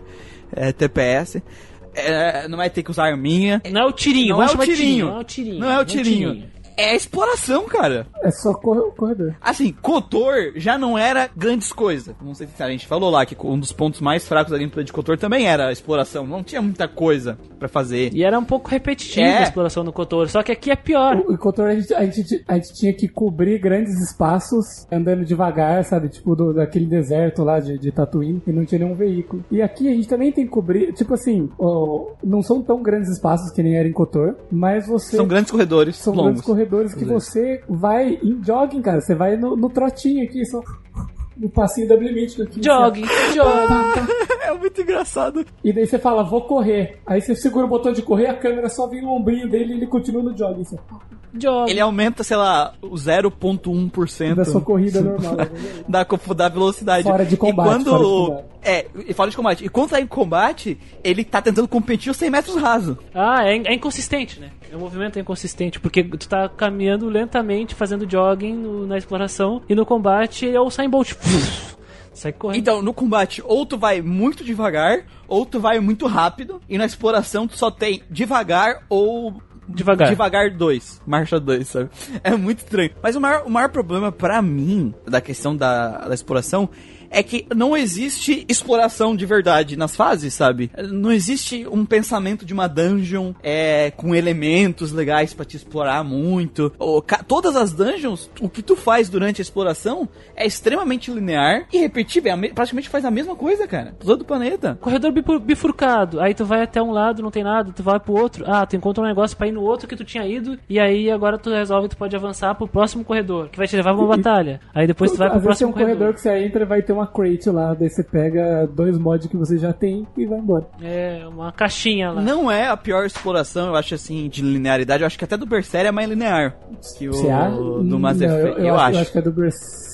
Ah, eu... Ah, Eu acho que é. Eu acho que a, que a do Berseria é um pouquinho porque pior o ainda. Berserker ele já tá te mostrando o caminho certo. Isso que é, você pode ter muitas ramificações, mas você já sabe onde é o caminho certo. E aqui tu tem que dar uma descoberta, É. assim, tem um pouquinho disso. Mas é tipo assim, o foda é que cada planeta novo não apresenta nada de novo nesse sentido Não. da exploração, sabe? Nada. Tu viaja por vários planetas e não tem, não tem isso. No, no, no Kotor era bem linear também, mas sei lá, por ter a, a, a tua interação com os personagens mudar muito a tua jogabilidade, tipo, ah, no Sand People, tu tinha que se vestir de Sand People pra eles não te atacarem, Tem sabe? caminho, caminhos É, tu tinha- diferentes que você pode fazer. Aqui é só um. É, isso era legal, isso dava uma Mas- dava uma exploração um pouquinho melhor pra aquele ambiente mais fechado. E aqui no, no Mass Effect é só anda pra frente, atira, vai pra próxima partida andando pra frente, ou às vezes desce um elevador ali, sabe? É isso. Eu tenho, eu tenho que discordar algumas coisas do Kotor aí, porque assim, ó, eu, eu acho que o Kotor fez mu- muito Não, com melhor. certeza. Porque, por exemplo, a, a, a ulti- a última dungeon. A última dungeon do Kotor é foda. a Nossa, última do Kotor é Kotor do caralho. O, a prisão do planeta dos advogados é do caralho, entendeu? Tem um monte de lugares que são muito legais. Todo a- o primeiro planeta do Kotor é muito legal, o cara. primeiro planeta do Todos Kotor, os níveis, velho. coisa, eu imaginava, eu imaginava a cidadela como sendo algo do tamanho daquele primeiro planeta, cara, mas ela é muito pequena, pelo menos a parte que a, Apertada, a né? parte que a gente explora dela é muito pequena. Não tô falando pra vocês que, ah, meu Deus, como eu gostaria de ter um espaço gigante pra eu ficar aqui de trotando, Andando. trotando.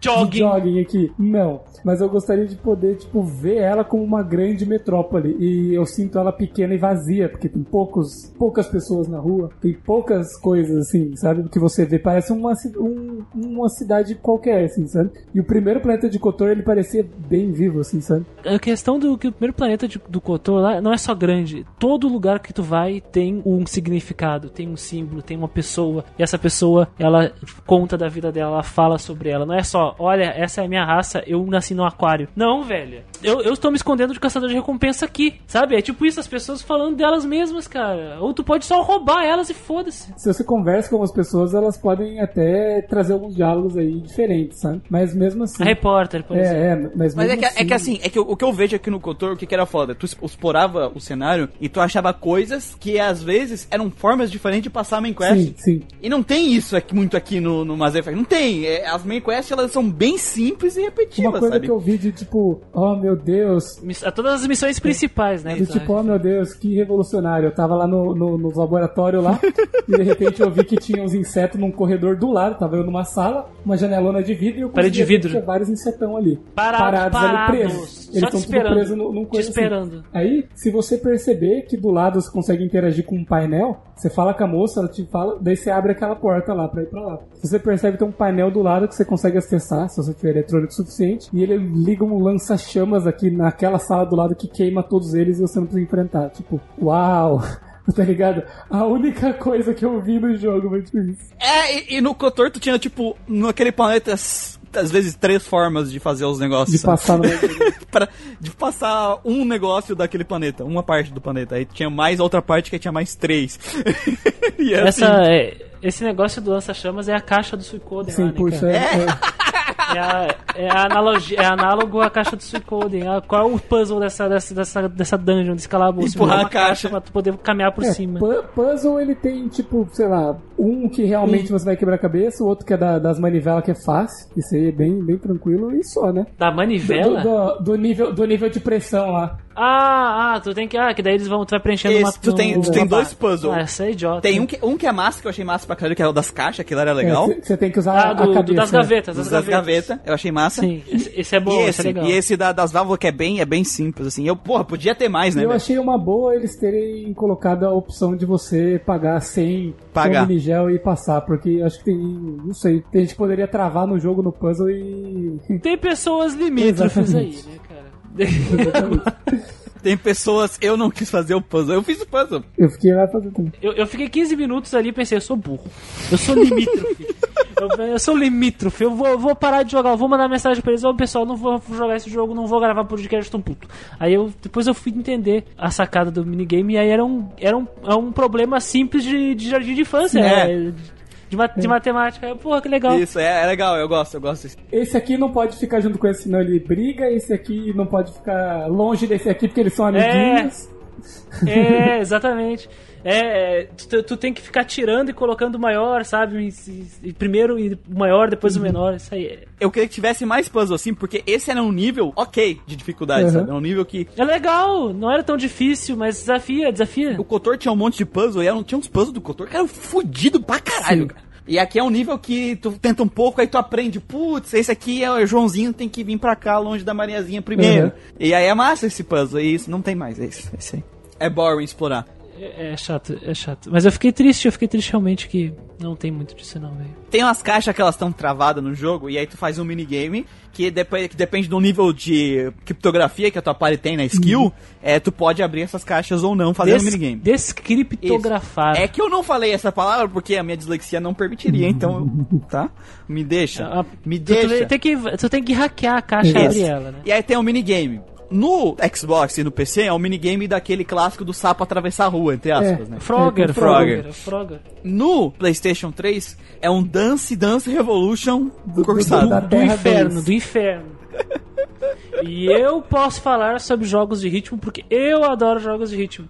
Cara, o que, que, que é o minigame de abrir a caixa? Aparece as quatro botões do lado direito, da porção direita do controle Aham. do PlayStation. Então o X, o quadrado, o triângulo e a bolinha, ou bola aí, pra, o círculo, pra quem, quem fala. E aí acende o botão e tem que apertar na hora certa. Só que a questão é que é o seguinte: qual é a hora certa? Ninguém sabe, nem os desenvolvedores sabem. Nem os desenvolvedores Porque sabem. quando acende, eu aperto rapidinho, tchuc, dá problema. É. É, é, aperta, eu espero um segundo, aperto, dá problema. Espero meio segundo, dá problema.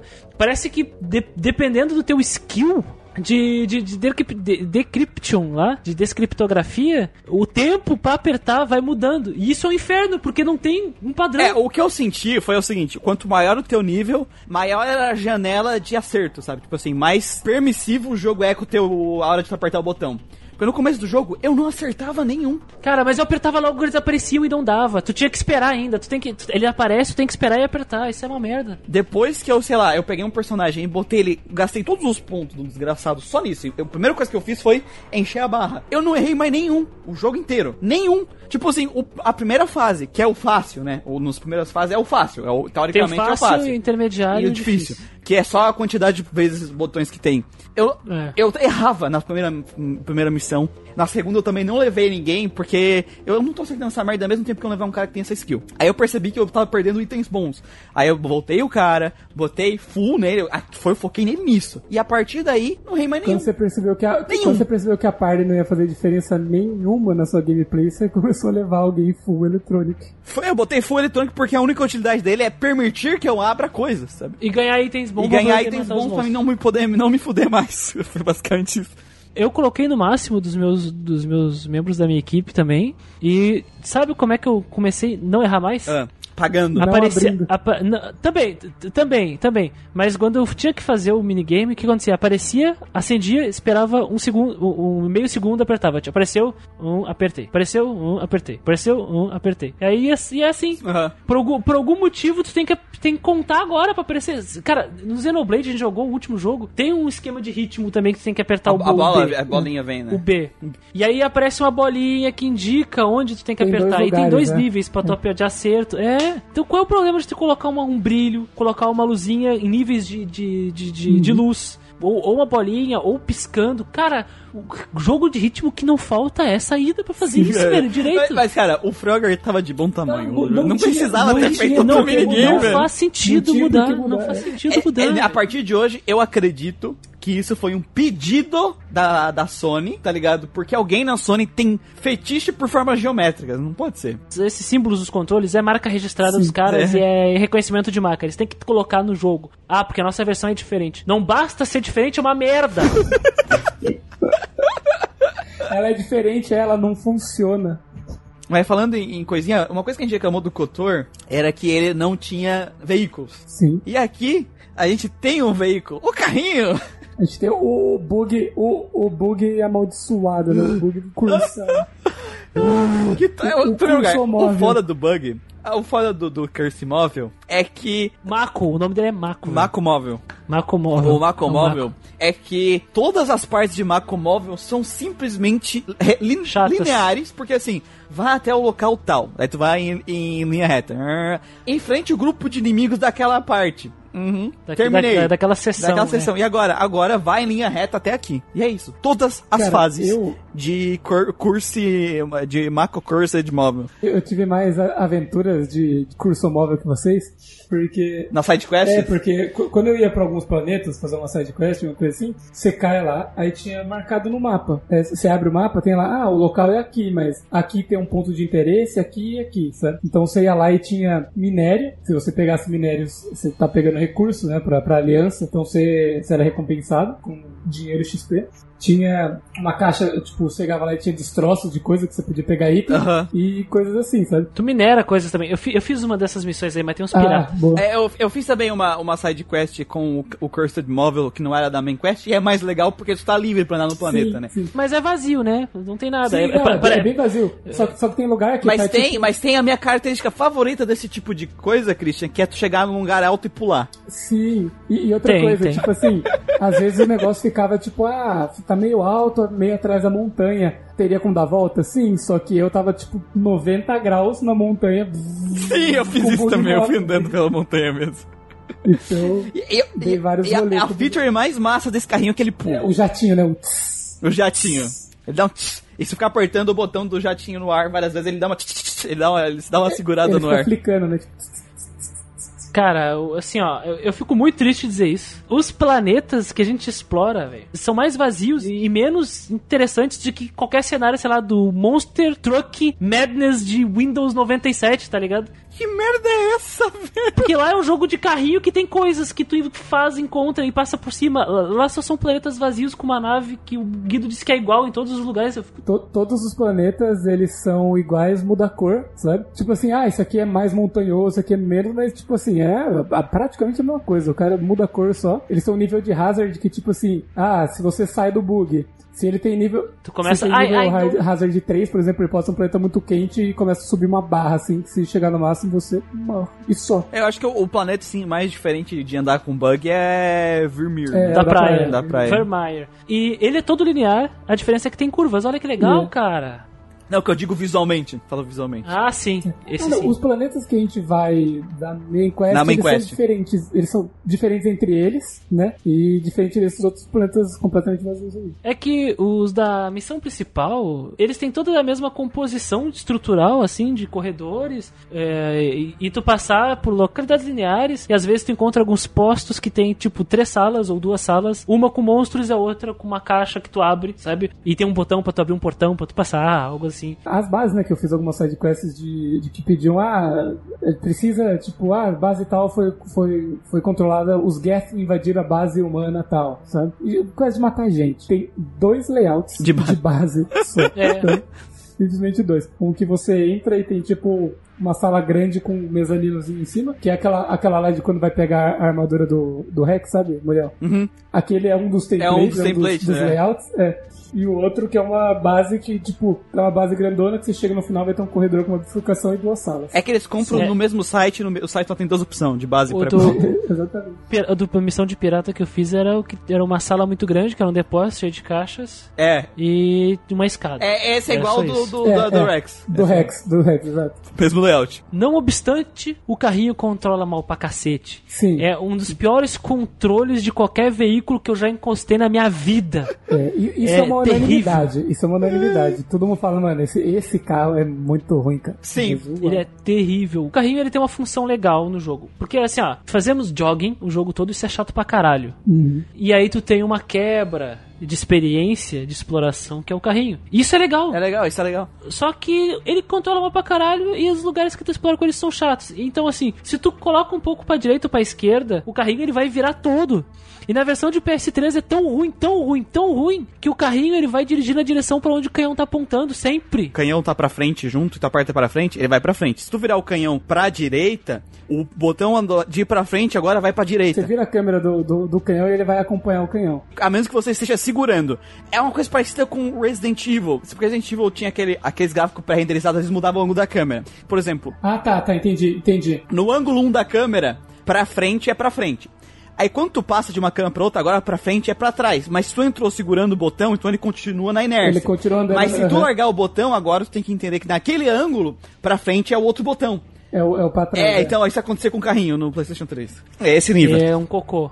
No caso do PC, que eu digo no PC, você controla o carrinho pelo WASD, né? A WSAD e o, e o canhão você controla pelo mouse, né? Então você consegue andar numa direção, virar o canhão pra outra e atirar. No, no, no PS3 tu consegue fazer isso, só que tu tem que ficar invertendo os botões que É aí o bem Muriel tava falando é bem tempo chatinho. Por isso Não que eu vale a ficava pena, né? parado. Eu, eu desenvolvi a técnica de ficar parado pra mim não ter que andar com o carro quando eu tinha inimigo, sabe? Porque era bem ruim. Eu vou combinar que, que os combates com os carrinhos também é bem tosco, né, cara?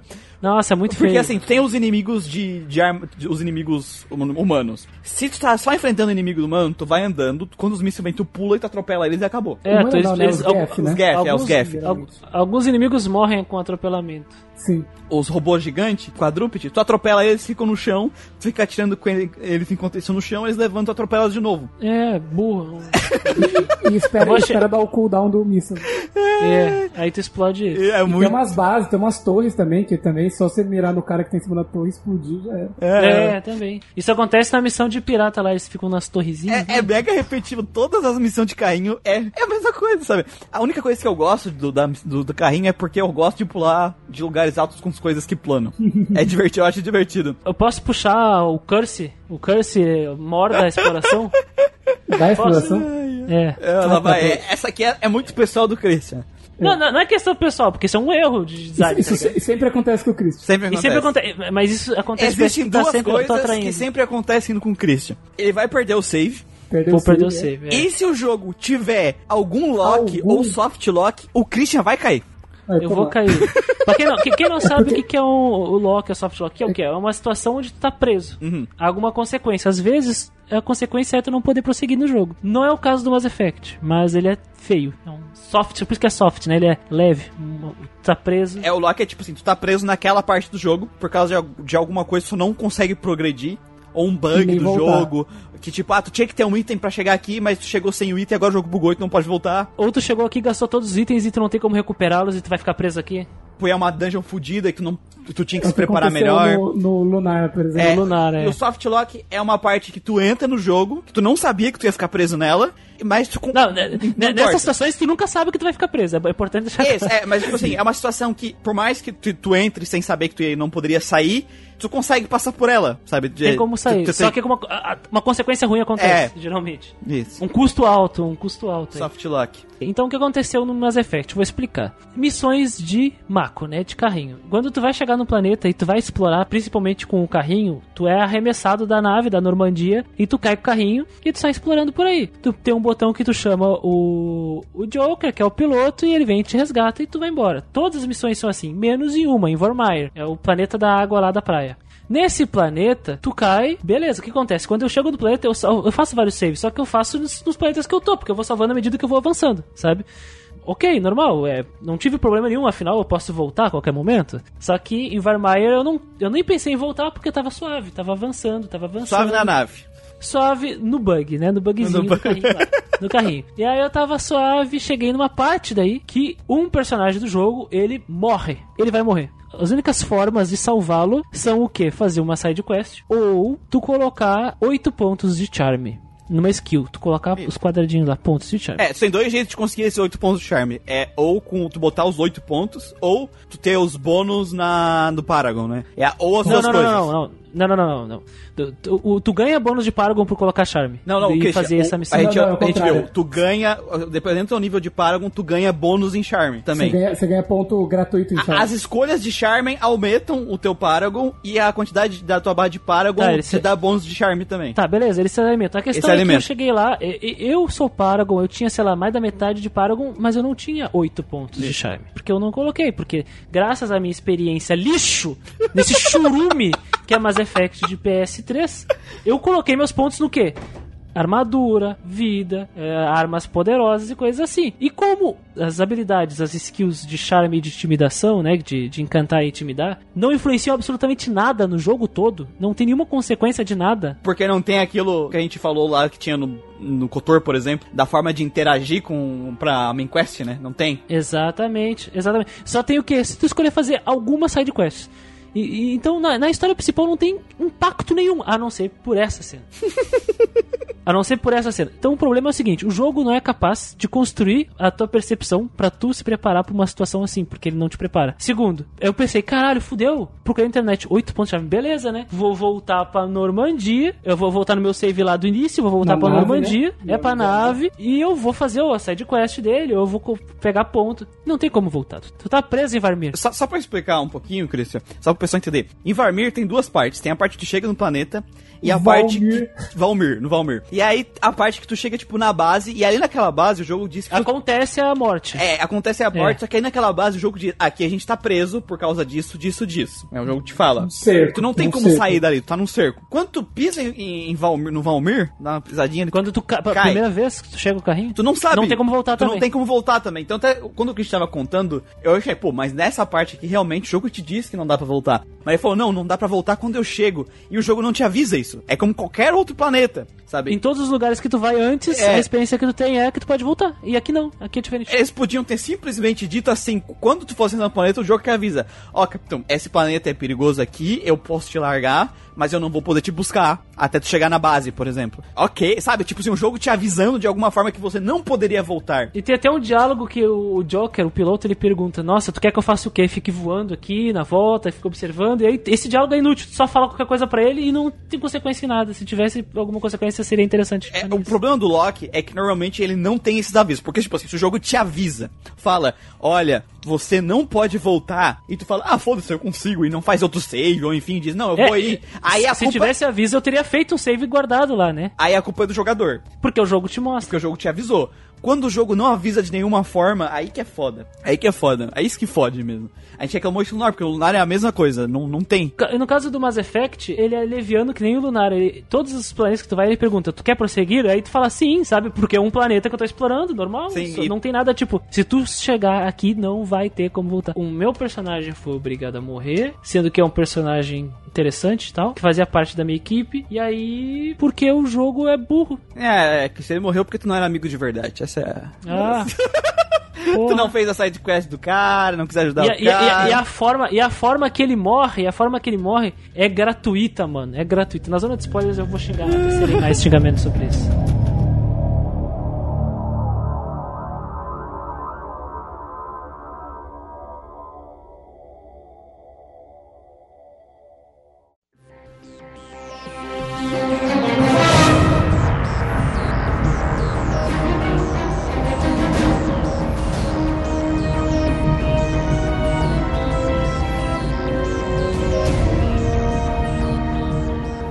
Combate em si, tiro em terceira pessoa, com algumas habilidades, assim, tu pode ativar algumas habilidades bem de RPG, tipo, ah, agora eu dou o tiro mais forte, ah, eu crio uma barreira aí em volta de mim que me protege de dano, ou eu dou um force push, dependendo da tua classe tem algumas habilidades, algumas pra lidar com mechas, enfim, tu tem esse negócio de Habilidades telecinéticas. Sobrecarregar a- armamento dos Arma- inimigos. Isso. Aí tu pega cover, sai do cover, atira, com vários jogos de tiro. O que, que é o cover? Tu se escorar atrás de alguma coisa pra Isso, se proteger pra se proteger tiros, do é isso? tiro. A cobertura, cobertura. Cobertura, exatamente. Bom, É aquela gameplay padrão de jogo de tiro em terceira pessoa, somado com algumas habilidades que é bem coisa de RPG. Que são, são três classes, né, que permitem que tu... Não, são, são três classes e, e duas intermediárias entre elas. Isso, isso. Ah, tá. Então você tem o soldado, o mago e o engenheiro, aí tem o soldado que é soldado e mago, e o Soldado, e engenheiro, mago engenheiro. E o mago e engenheiro também, é. É. O Mass Effect, ele pega o conceito básico do D&D original, né? Tu tem o, o lutador, tu tem o especialista e tu tem o usuário de, de habilidades mágicas, Isso. de magia. Que aqui é a força, Star Wars. O soldado, o soldier, que é o guerreiro, que é o cara que é o especialista em armas, ele usa muito bem todas as armas e ele dá tiro e ele só faz isso. O especialista, que é o cara que ah, manipula ali os mecanismos. E o, o cara que é o mago, que, que, e a magia, que não existe, né? Magia, entre aspas, a magia no Mass Effect é o psionismo, o controle das habilidades psionicas, mentais. Tu pode empurrar as coisas com o poder da mente, a, que é a telecinese, tu Levitar pode sabe, inimigos. levitar inimigos. Fazer uma barreira em volta de ti. Criar, criar uma barreira de energia. Isso aí, então, é essencialmente as funções que os personagens têm, né? Nas, das habilidades, essas três bases principais de como se joga esse jogo. A primeira coisa, antes da gente falando os positivos e os negativos, tem um ponto negativo que a gente tem que avisar, que é questão pública. A versão do PS3 está amaldiçoada, tá? Ah, Durante as nossas conversas aqui, enquanto a gente estava jogando, eu primeiramente com o Gustavo, depois do Christian, apresent... a gente viu que apresentou os mesmos problemas, a gente filmou e mandou pro Gustavo, inclusive, porque a gente queria mostrar. E eu depois o Gustavo pegou e fez uma gameplay nova, foi, fez a mesma ordem com a gente, Tá, sim. filmou E na versão de PC dele, as coisas aconteceram diferente. Sim, do a forma que se desenvolvia, né? O que, que é o problema da versão de PS3? Um dos problemas é que a inteligência artificial dos, Ela é burra. do- dos inimigos do aliado do, da versão de PS3, ela é bugada. Ela é Não burra. funciona. Não funciona. Tipo, os inimigos. É comum os inimigos da versão de PS3. Todos eles correrem. Tipo assim, eu, correr. Todos. Não é os inimigos. Tem os inimigos que. To- todos correm. os tipos de inimigos podem fazer a mesma coisa. Isso, eles correndo. correm e aí fica todo mundo Colado. no- colado num espaço de tipo um, dois metros quadrados, sabe? Dando tiro em ti. Dando tiro em Ah, ti. Queima roupa. É, eles não pegam cover. E às vezes, tipo, vamos dizer, chega numa parte do jogo e isso acontece, tu morre. Porque 10 pessoas na tua volta atirando queima-roupa não, não importa. Com uma escopeta É. na tua cara. É, principalmente no começo do jogo que tu não tem armadura boa, não tem skill ainda, é bem um amaldiçoado. escudo só. É, um escudo só. Depois, mais pra frente, isso é menos, é menos pior porque tu tem mais coisas. Mas Como se enfim. defender. E, e daí tu morre. Aí tu dá reload. E daí, nessa vez, eles não fazem isso. Eles, aí eles lutam como eles deveriam. Como acontecia na, na gameplay do Gustavo. Eles pegam Ou eles- cover, eles atiram. ou Os que eles é pra vir bugam. correndo, eles vêm correndo, mas eles vêm meio que em zigue-zague, sabe? E alguns rusham. Então, Ou, ele- ou eles só bugam e ficam parados tomando tiro. É. Assim que eu venci a Benezia, por exemplo. Isso. Então, assim, a versão do PS3, a gente viu muito disso. Inclusive, tem uma boss fight que é, isso virou um problema sério, e a gente viu com o Gustavo jogando essa parte, que enquanto na parte dele, que é uma parte que meio que tu é engavetado, assim, vem inimigos de um lado e do outro. Na gameplay do Gustavo, os inimigos ficavam a uma certa distância dos dois lados, pegando cover atirando. Na nossa, todos os inimigos dos dois Corriam lados vinham cima. na nossa direção e, e ficavam no mesmo pinça, espaço Fazer uma pinça em você. uma pinça. E aí não tem o que tu fazer, principalmente naquela É. situação ali minha e do, do Christian. É que a gente, uma, no meu caso, eu fiz uma build errada, eu tava bem fraco. No caso do Christian, ele não tu, tinha. tu, tu- tu colocou pontos em lugares que não É, exatamente, tinha pra, ponto em pra garantir a tua sobrevivência né, É. naquele momento. E aí, o que acontecia? Como não adiantava pegar. Não dava pra pegar cover porque o inimigo me pegava do outro lado. Tu ficava, eh, ficava com cobertura, escorado, pra dar tiro nele quando ele aparecia à distância. A questão é que se os bichos todos correm pra cima de ti, não adianta tu pegar cobertura, eles vão estar tudo colado em ti, dando tiro em ti, que tu morre. É, e como essas personagens eram, eram inimigos com barreira ainda e tudo, sabe? Não adiantava de muita coisa. E aí ficava todo mundo grudado. E na gameplay do Gustavo isso não acontecia. E eu e o Christian tivemos que repetir essa fase tipo umas 30 vezes. Bem mais que isso, 60 É, vezes. os negócios assim, porque simplesmente começava a fase, a gente se escondia pra atirar nos que estavam vindo pela frente, e os que vinham pelo outro lado, que teoricamente os teus aliados é pra atirar neles, na versão do PS3 eles não atiravam, na versão do Gustavo eles pegavam cover e atiravam nos caras, na nossa eles ficavam passeando. Era muito bizarro, velho. É, os meus aliados eles se comportavam de forma decente, né? É. De vocês eram É, dois eu- alvos parados tentando empurrar. Era normal, assim, até eu filmei uma vez pro Gustavo, tiroteio foda, e meus aliados parado. E aí eu fui conferir pra ver se eu não tinha mandado eles ficar parado, mas eu não tinha. Eles simplesmente estavam, tipo, sem fazer nada, foda-se. Aí dele desligou, sabe? Eles ficavam parados. Ah, cara, tem, um- tem um vídeo que eu mandei que os meus aliados estavam atirando em mim. Eu mandei, tem vídeo disso. eles estavam atirando em mim. E- e- Eles desistiram de lutar e estavam só atirando em mim, cara. Mata esse Shepard aqui, E, e- e quando não era em mim, eles estavam atirando na parede. E aí, porra, mano, vocês não estão ajudando em nada, velho. Porque, cara, essa versão do PlayStation 3 ela é tão zoada. A inteligência artificial, tanto dos aliados quanto dos inimigos, ela é tão errática, caótica. Caótica, caótica que, demais. Que tu. Que, que tu fica sem como. Sem ter como reagir. É humanamente impossível reagir ao que tá acontecendo.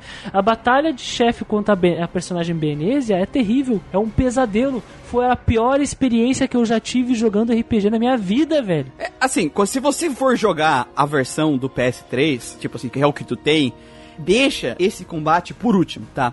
Porque assim, Planeta, né? Novéria. Planeta de Novéria. Porque a questão que você entender, é uma curva de dificuldade bizarra que essa inteligência artificial faz. Porque assim, no começo tava, às vezes eu morria por causa que os inimigos bugavam. Beleza, mas eu tava indo. Então tava uma dificuldade ok. Aí chegou nesse planeta que foi o segundo que eu fiz, foi um pico assim que o negócio disparou. Esse foi o meu primeiro planeta. É, porque tipo assim, o negócio foi pra estratosfera de, de tipo, uma dificuldade ok pra impossível. E aí, depois desse, foi pra mamão com açúcar É. pra, pra, nós, pra nossa gameplay. Se eu tiver, eu sei que se eu tivesse ido lá por último, eu teria barreira alta, eu teria armadura com 5 Armadura. escudo. Aí eu conseguiria lidar com essa situação maluca dos NPC, que além de ter barreira, elas eram psionicas. Então tu imagina, era seis pessoas, oito pessoas em, num, num quadrado assim, sem ninguém pegar cover, atirando poder psionico, tiro. E as caixas tudo As voando. caixas, tudo. tudo. vo- Cara, era muito. eu- Tu sendo empurrado, caindo no É, chão. o Nossa, era muito todo. caótico, cara. Tava eu flutuando, tava elas flutuando, sabe? e a Peneta tirando na galera flutuando, sabe? Era Tu, muito tu toma estasis, que é a habilidade que tipo, petrifica, fica parado lá, paralisado. Aí ela só te dá um tiro, tu morre, acabou. Sabe? Parabéns, tenta de novo. é amaldiçoado no PS3. Se tu deixar esse planeta por último, é, vai ser uma experiência mais tranquila. Aí vai continuar sendo bugada, mas pelo menos como tu tem mais recursos defensivos na, no late game, né, na parte mais, mais, mais pra frente do jogo, aí tu consegue não, não se Não fuder tanto, tanto. que nem eu e o Christian.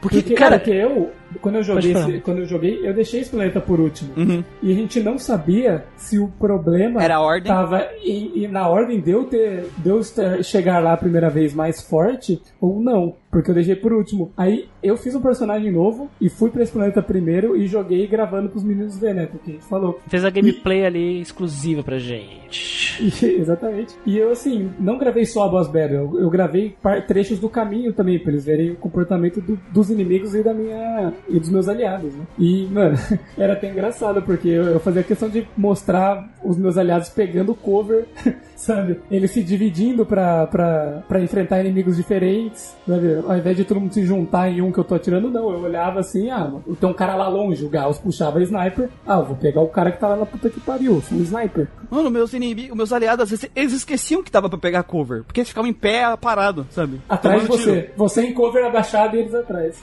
Os inimigos também, só que a diferença é que eles são muito fortes, tem muito escudo, saem correndo e dão um tiro colado em mim. Ele não tem como fugir, porque tu se movimenta lento demais, a não ser que tu dê ação silvestre lá, e aí tu vai pro outro lado e os bichos também te seguem correndo. Tipo assim, às vezes quando bugava um inimigo que ele vinha pra cima, era ok, dava pra ver. Às vezes quando bugava todos, era muito fudido, velho. E que nem eu falei, foi só aí, foi só aí. O resto do jogo, eu só morri pra míssil no peito. É, míssil no peito. É. Tem, ah, no final do jogo tem uma parte cheia de, de, de torres atirando míssil ali, é foda. É, também, essa parte é massa, essa Ali é parte é foda. massa. é- Mas, mas, ela, mas, ela, é- mas ela é difícil também. Às vezes dá uma bugada na inteligência artificial e três mísseis tudo junto ao mesmo tempo. É que eu falei, é uma curva. Dá um pico aqui bizarro, sabe? Bizarro, bizarro. E é só na versão do PS3, mas a, a dica também é investe em barreira, sabe? Em barreira é Investe mais em roubada. armadura. Proteção. proteção. Barreira- Era- Investe em vida. É. Essas coisas de vida, proteção. É. é, armadura. Armadura. É, no caso, nem eu nem o Chris tinha barreira quando chegou nessa parte, a gente se fudeu mais. E eu me fudi mais porque eu tava sem gel. E eu sou soldado, eu não tenho. Mas, mas o, Sol- o Soldier, ele tinha uma habilidade que chama... Imu- Imunidade. invencibilidade. É. Imunidade. Imunidade. Que te deixa imune à porrada. Mas aí se tu toma míssil, tu, tu morre mesmo. É, de, sim. De qualquer jeito. É um problema que existe na versão de PS3, a gente tá recomendando pra não jogar ela, porque a gente percebeu isso. Porque ela é um lixo, é um churume. Aliás, e, e a gente tem que deixar claro que essa versão de PS3 veio na caixinha especial da trilogia. Ou seja, é uma versão especial que, né, uma edição especial que vem Comemorativa. comemorativa que vem os três jogos e essa edição foi lançada cinco anos depois do lançamento do original do jogo. Não tem cabimento o jogo ter sido portado desse jeito. Não faz sentido. Isso não tem cabimento. É inaceitável. Pra poder analisar de forma justa, né? Porque vocês podem, tipo, trazer uma coisa que, por exemplo, as pessoas que jogaram outra versão vão falar, mano, esses caras estão falando Estão viajando, estão porque- viajando total, porque, porque- quem a gente viu filmando e mostrando é diferente. Não sei porquê. Mano, eu, eu tenho vídeo dos bonecos meus, aliás, atirando em mim. Então, sabe? Isso, isso- isso só comprova, isso só comprova que a inteligência artificial é um, um churume. Serviço público, a gente tá ajudando. Não joga a versão de PS3. Se puder jogar a de Xbox Joga de PC. Ou a de PC, joga elas. É. Joga de PC porque tiro no mouse é mais Se você tiver a de PS3 e quiser jogar no PS3, a dica é: deixe esse planeta por último, que vai ser mais tranquilo. Novéria, só pra você lembrar. É Planeta Neve. Enfim, vamos lá. Quando eu tava jogando esse jogo, eu me senti um, um gostinho do Diablo, que a parte mais legal pra mim era fazer a build. É. E é divertido. né? É divertido. Porque assim, tem as, as classes, né? Que a gente, que a gente comentou ali na, explicando a gameplay. E cada classe vai ter uma lista de habilidade pra te montar uma build com ela. E habilidades que fazem diferença no combate. Tipo, o cara que é, tec, que é da tecnologia, ele fode a arma do, do inimigo, é, fode os inimigos que são robô, né? Máquina. O cara que é telecinético Jedi, ele tem Force Punch, tem barreira, faz os inimigos sair flutuando, que nem uns bonecos de, de poço, assim, dos balões, assim.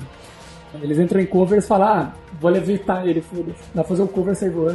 Dá pra quebrar, dá pra quebrar a cobertura deles. Sim, também. E aí tudo isso depende da tua build, da, da forma que tu bota, aloca os pontos. Tu constrói, né? Isso, cada level que tu ganha, tu ganha dois pontos pra gastar no- nos personagens. Primeiro começa com 3, depois Isso. passa a ser 2 e depois passa a ser 1. Isso. O, o legal é que influencia bastante a forma que tu faz a tua build na forma que tu joga. Isso é legal, sabe? Eu já cansei de jogar jogo que, tipo, ah, mano, tanto faz o que tu faz, sabe? Não precisa fazer nada.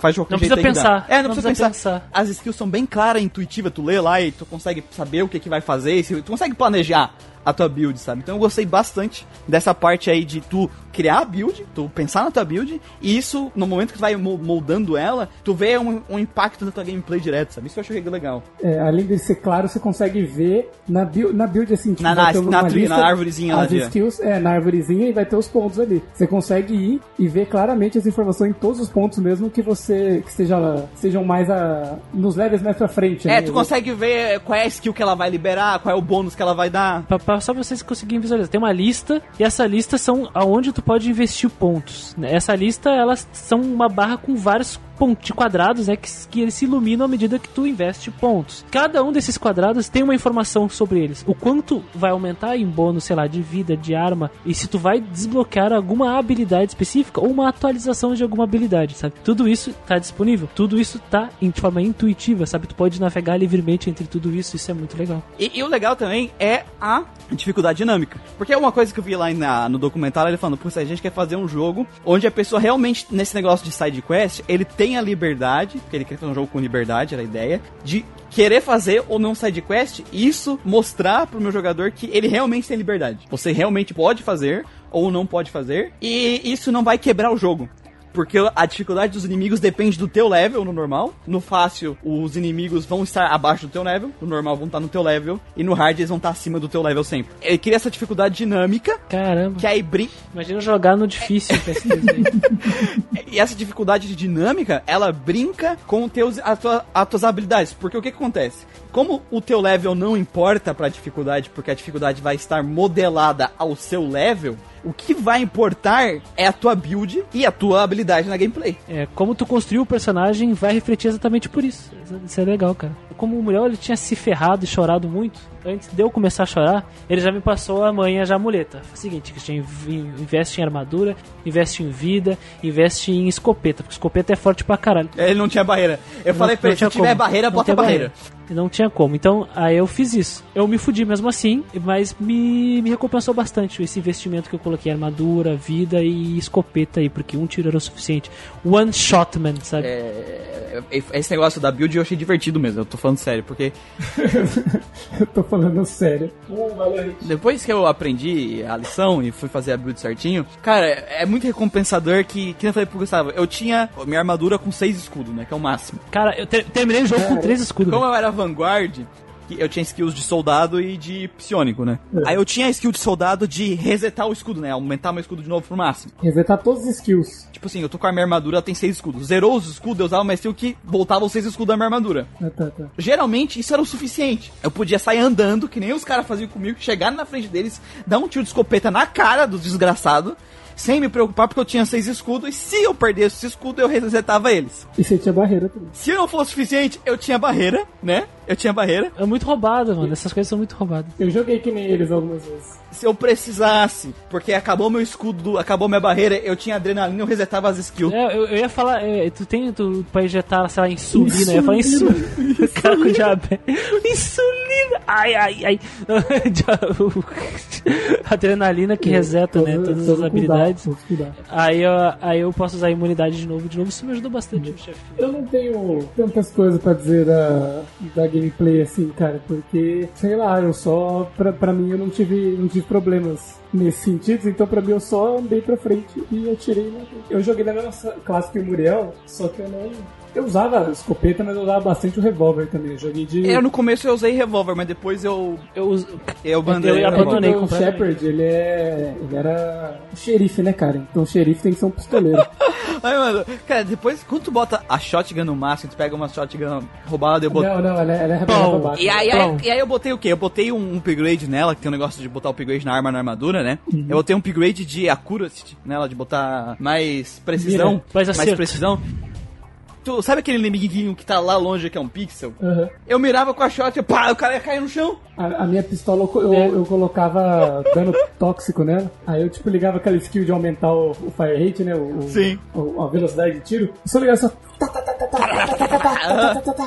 E o overheat dela diminui, diminui. e eu também colocava mod de não esquentar também tanto. Ah, nossa. Enchi os caras É, de é, tóxico. A minha, a minha congelava, os Isso, caras esse congelavam. negócio quebrava. da, dos upgrades, que é bem coisa de RPG também, é Os, massa. mo- é massa. os modificadores, né? Os modificadores que dá uma, dá uma diferença, botava a bomba. A, a minha, a minha granada congelava os caras. O que, que são esses upgrades, essas atualizações aí, esses. e- como é que a gente pode chamar? É são upgrade, acessórios aí da arma, né? Que são melhorias, me- melhorias, É, melhorias. modif- modificadores, modificadores. Modificadores. São, cada arma tem um espaço de modificadores, que daí tu tem uma lista lá que tu vai ganhando, comprando, etc. E tu pode acoplar isso, pode melhorar os números de Tem- dano, tem- tem acerto, dois- pode diminuir talvez o teu dano, diminuir a, a, a porcentagem de quanto ela esquenta por tiro também, dá Ex- Existem tipos dois especiais. espaços, né? Um é mais focado pro dano e outro é focado por algum aspecto da arma. Isso, isso. Tem do- eu não lembro se tem, se tem alguma coisa que é só um. Eu acho que a armadura é só um, né? A a armadura é só, mas depois você Isso. pega a armadura é que melhor depende tem da dois. arma e depende da armadura. Só que é um tipo só. Só que as armas elas têm dois tipos, né? Um que você vai melhorar, ah, vou melhorar a mira, ou o quanto ela esquenta, ou até melhorar o seu, o seu radar, porque tem inimigos que usam, que dão jam Sim. no seu radar, né? Eles, eles, É, Eles. Zoa. Isso. Eles zoam o seu minimapa, né? Eles percepção dos inimigos, né, ao redor. Tu não sabe A onde eles estão. exatamente. Você pode melhorar isso na sua arma pra ela, pra ela não, não te atrapalhar. E outras coisas é o dano. Ah, vou pôr um negócio tóxico, vou pôr um negócio que dá mais dano em sintéticos, em, em criaturas sintéticas. biológicos. Que são, que são os Geth ou, ou os biológicos. né? Isso dá, dá uma diferencinha aí bacana. Bacana em como vai comportar as suas armas. É o momento que o RPGero sorri. Exatamente. Falou bastante de sorrir agora, então tá na hora de voltar pra outra parte. É, Realmente é legal fazer a build. Só que seria mais legal se os inimigos trouxessem com eles coisas que fizessem a gente querer estratejar.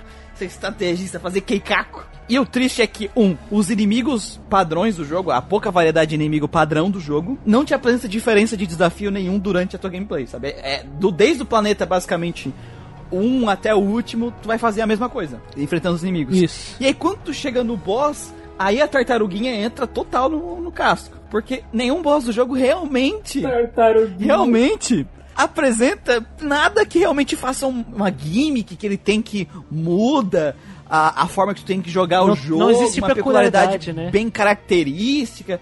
No final é cover e atirar em basicamente todos os boss também. É, é o- mais diferente é o Siren que ele anda no skate voador, que tu tem que ficar atirando assim nele, mas é, É. muito, sabe? A tua game é Ele era muito, idiota muito, muito. Se movimentar, mas...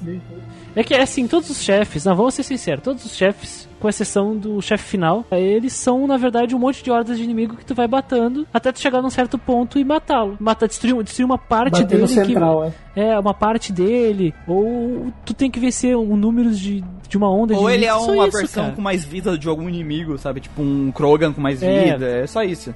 Ou tem aquele boss que, do planeta que tu salva a Liara, que é só É. um robô grande, com mais vida, e Sim. atira mais força. tem poucos inimigos, variedade de inimigos, né? E eles vão apresentar em circunstâncias normais poucas diferentes, é, diferentes comportamentos, né? Então, em teoria, os Geth e outras criaturas que estão usando armas de fogo, elas vão pegar cover e atirar à distância e tentar se proteger e tentar se movimentar entre covers, andar em zigue-zague, coisas assim. Aí tem criaturas que não são sapientes, tipo insetos, criaturas que é, que viraram meio que zumbis, assim, digamos. São aquelas reanimadas lá que, que vomitam na gente. É que tem, tem dois tipos de zumbi, tem um que é tipo elétrico e um que vomita na gente. É, exato, exato. Tem, tem os dois que vão tentar se aproximar, né? Que esse sim tem um motivo pra vir perto de você, porque eles dão um dano de perto, né?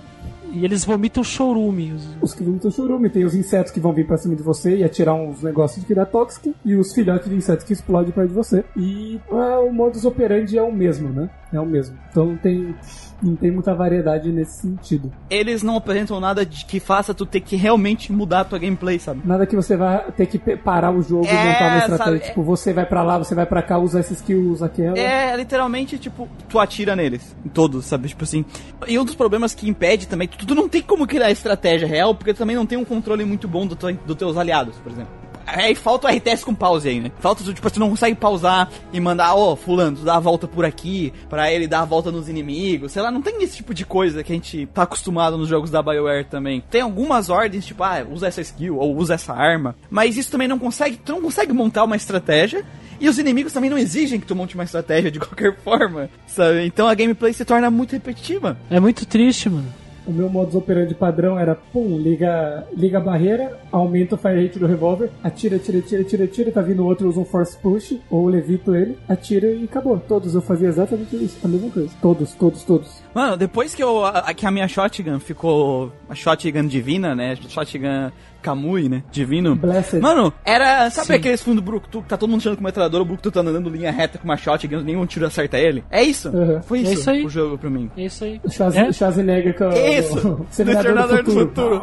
Nossa, É, é isso isso aí. aí. Aí os caras atirando, atirando, É aí acabava a bala isso. dos caras, eu chegava pá, pá, pá, com a shotgun. não é? É, exatamente. Eu Depois foi assim. É muito triste, mano. É muito triste quando tu, quando tu entra em. Vem em retrospecto, existe muito mais estratégia nas construções de combate de Baldur's Gate do que Mass Effect, cara. Isso é muito triste, velho. Tipo, tu só pode dar comando simples de um- apontar um lugar pra eles ir pra onde tu tá indo, sabe? Não dá pra te fazer estratégias É. complexas com isso. Ve- Venha comigo, É, vá até não ali. tem, Esse- tipo, esse- esse é o comando, velho. o- Pobre. Não é que nem um Kotor ou o próprio Baldur's Gate, que tu pega, o cara vai até lá e fica parado e conjura a Isso. bola de fogo. Ou, ou joga o teu sabre de É, luz. Não, não- dá pra fazer ou, isso. ou, tipo, quando tava com o controle com os caras de tiro. É, esses, os dois é que vão pra frente pra trancar os caras, enquanto os caras de tiro a gente manda pra trás, sabe? Pra ficar distante dos inimigos. E, e use rajada de bala É, nesse então inimigo. é bem. Eu quero pausar, eu quero mandar o cara dar a volta, sabe? Mandar o cara dar a volta. Não tem como tu mandar o cara dar a volta. Pode apontar um ponto, mas ele vai sair correndo em linha reta pra aquele ponto, sabe? Não tem esse tipo de estratégia que tinha nos jogos da BioWare. Tipo de, ah, botar um inimigo, um aliado stealth e mandar ele pra tal lugar stealth, sabe? Por exemplo. A, a parte disso também é que esses dois jogos que nós citamos aí, eles foram feitos pelos mesmos caras que fizeram esse, sabe? E- Esse é um agravante. É o que eu sinto falta. É um agravante. é um Porque eu agravante. sinto que tu tem uma party, mas eu entendi, por exemplo, quando o Gustavo mostrou o gameplay dele, que na versão de, do PC, a tua party member ajuda mais. Ajuda bem mais. razoável, Só né? que no final, a, a toda, o, todo o combate depende só do- da tua gameplay, de ti. Sabe? É, então, eu sinto que os aliados, sabe, eles têm pouco peso pra gameplay, cara. Não, não fez diferença nenhuma eles É tipo quando eu tô jogando agora o Kingdom Hearts, o primeiro, o Donald é um peso morto. Sabe, os meus aliados, por exemplo, no Kingdom Hearts, eles servem só pra escudo de carne, só pra os inimigos não me atacar, atacar eles. Então, tipo, eu ter os aliados não tá agregando muito pra gameplay. E, por exemplo, num, num, num KOTOR, num Baldur's Gate, no próprio Dragon Age que a gente falou que veio depois, né, do, do Mass Effect, os teus aliados e quem são teus aliados são muito importantes São essenciais. são essenciais pro combate. É isso que eu tô falando, sabe? Esse que é o problema. Tipo, eu não sinto a essencialidade dos meus aliados. É, é tudo eu, é tudo eu, é tudo eu, sabe? Vocês foram com o exército. É, então, só. sabe? É triste. É. Isso é triste. No, no meu, eles conseguiram, conseguiram ajudar. Por exemplo, se eu ficar em cover, eles vão matar. Eles vão matar os, os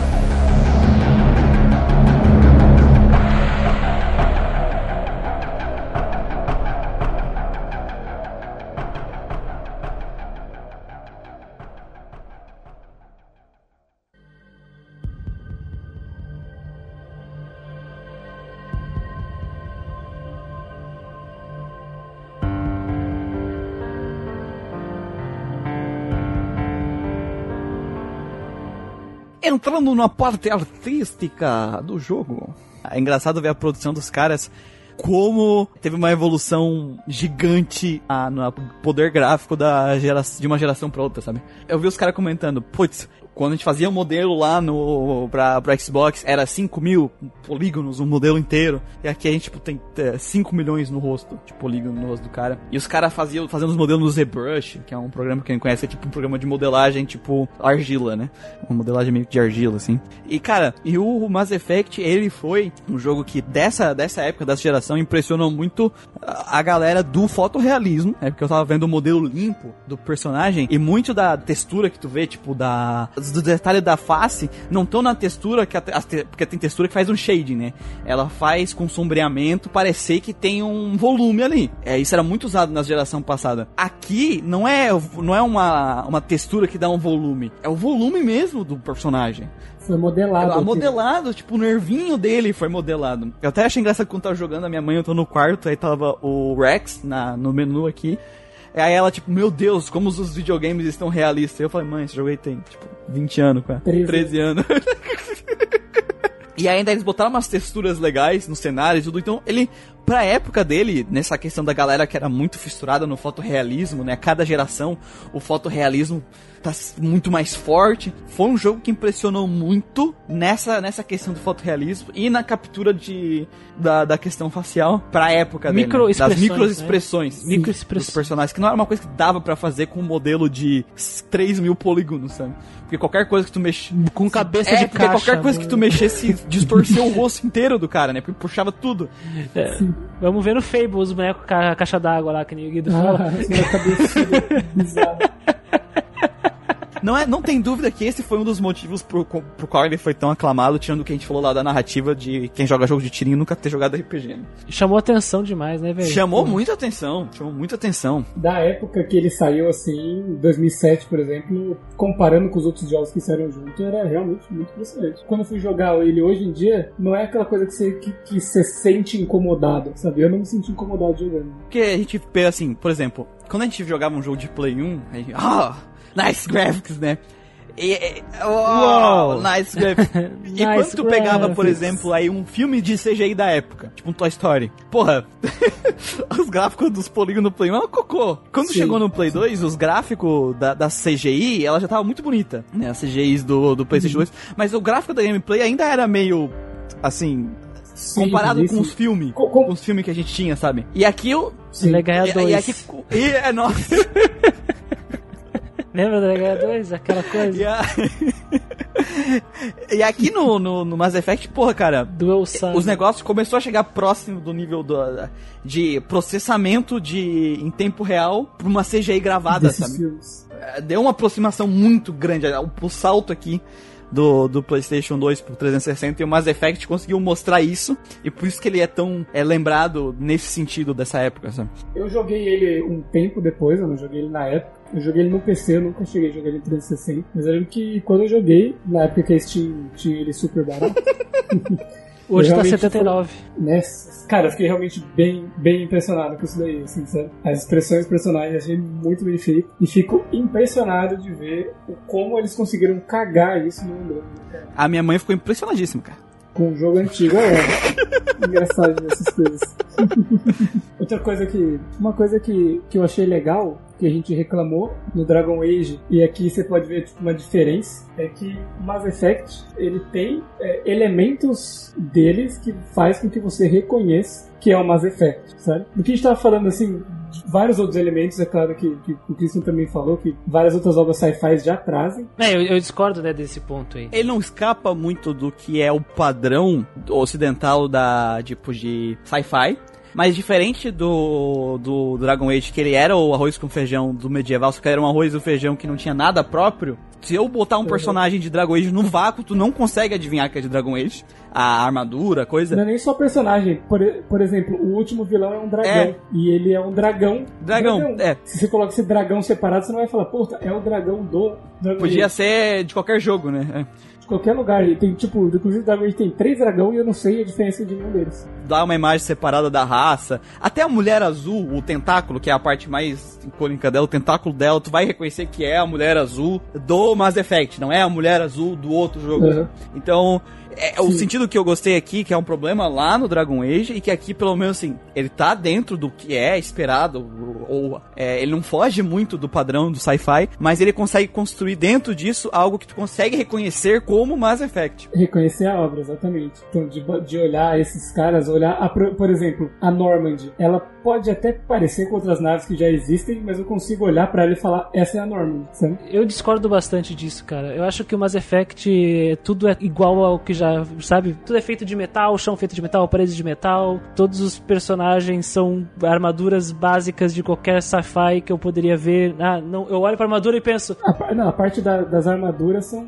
nossa, isso é Mass Effect, não, não, pra mim isso não é Mass Effect. Os alienígenas anfíbios, eles são aliens com bocas grandes e olhos ga- amendoados, isso, isso tá na ficção há muito tempo. Mulheres azuis com tentáculos na cabeça, pff, nem Chum também, cara, desde os anos 20, 30 se faz isso aí. As naves não são nada diferente de qualquer outra nave, sabe? Se eu, se eu pego isso aqui, eu mostro essa nave aqui, se, se a pessoa nunca jogou Mass Effect, ela não vai saber se isso veio de, sei lá, de um Star Wars aí, aleatório, sabe? Então, eu acho que a portas que fazem sabe? Isso não tem nada. Nada que é, eu vejo próprio do Mass Effect. Talvez os Krogans, porque eles são do caralho, eles são diferentes mesmo. Mas não, Pra mim, Mass Effect ele é basicamente a, a- coisa mais esperada que a gente pode esperar. Talvez a única grande diferença é que as arminhas não soltam laser que nem Star Wars. Eles atiram balas. Isso é legal. O que, que eu senti ouvindo, Christian, a- ao documentário é tipo assim, o diretor. Ele é muito fã de ficção científica, sabe? E a galera que fez o jogo é muito fã de, fã de ficção científica. Então, eles meio que colocaram os conceitos das coisas que eles gostam. E eu acho que eles não nem se ligaram que isso era algo que eles pegaram de outra coisa, sabe? Tipo, de outra. A, re- a reprodução, É, a reprodução das coisas que eles gostam, que vieram das obras que eles gostam, sabe? Por isso que ficou também tão feijão com arroz, sabe? Sabe uma coisa da hora que, que é bem icônico do Mass Effect e raramente a gente vê por aí? Como é que funcionam as viagens Ah, achei massa. É, os mass, Isso é os- do caralho. Os mass relays lá. Eu- isso É, isso, isso é do caralho. É, é, é um, é, é essencialmente o, o- aquele É uma catapulta sabe? gigante aquilo lá. Com nave. É, uma catapulta. Hum. Isso é legal. Isso raramente a gente vê em ficção. é, Normalmente a nave, a nave mesmo tem um driver Ah, que ela é, consegue. é, né? que, que, É, que ela avança, que nem o Star Wars, né? Ou existe teletransporte, que nem no o Jornada nas Estrelas, que as viagens de longo. eh, Tem que nem Star Wars, mas os personagens sozinhos eles podem se teleportar. É, isso é real. Então, Existe alguma coisa de nave que é tipo assim, são dois círculos assim no espaço, que daí tipo, o cara vem, ele engata a nave ali e ele também tipo, é pro- propulsionado. Eu não tô no manobra agora. existe tipo de coisa. eh, De, de ficção assim. Existem exemplos, né? De, ah, o- de portais ou que, que, que não te transportam para uma outra área do espaço, mas eles realmente te dão um impulso, que a gente falou assim. Mas uma catapulta é bem mais raro, Sim. sabe? É, não, não, não é só tipo, ah, fique mais rápido. Não, é. tchum, ele te usa como um projétil, sabe? E e isso engloba a catapulta, no caso, eu falo um negócio, ah, será que vai teleporte? Como é que vai ser a viagem e tal?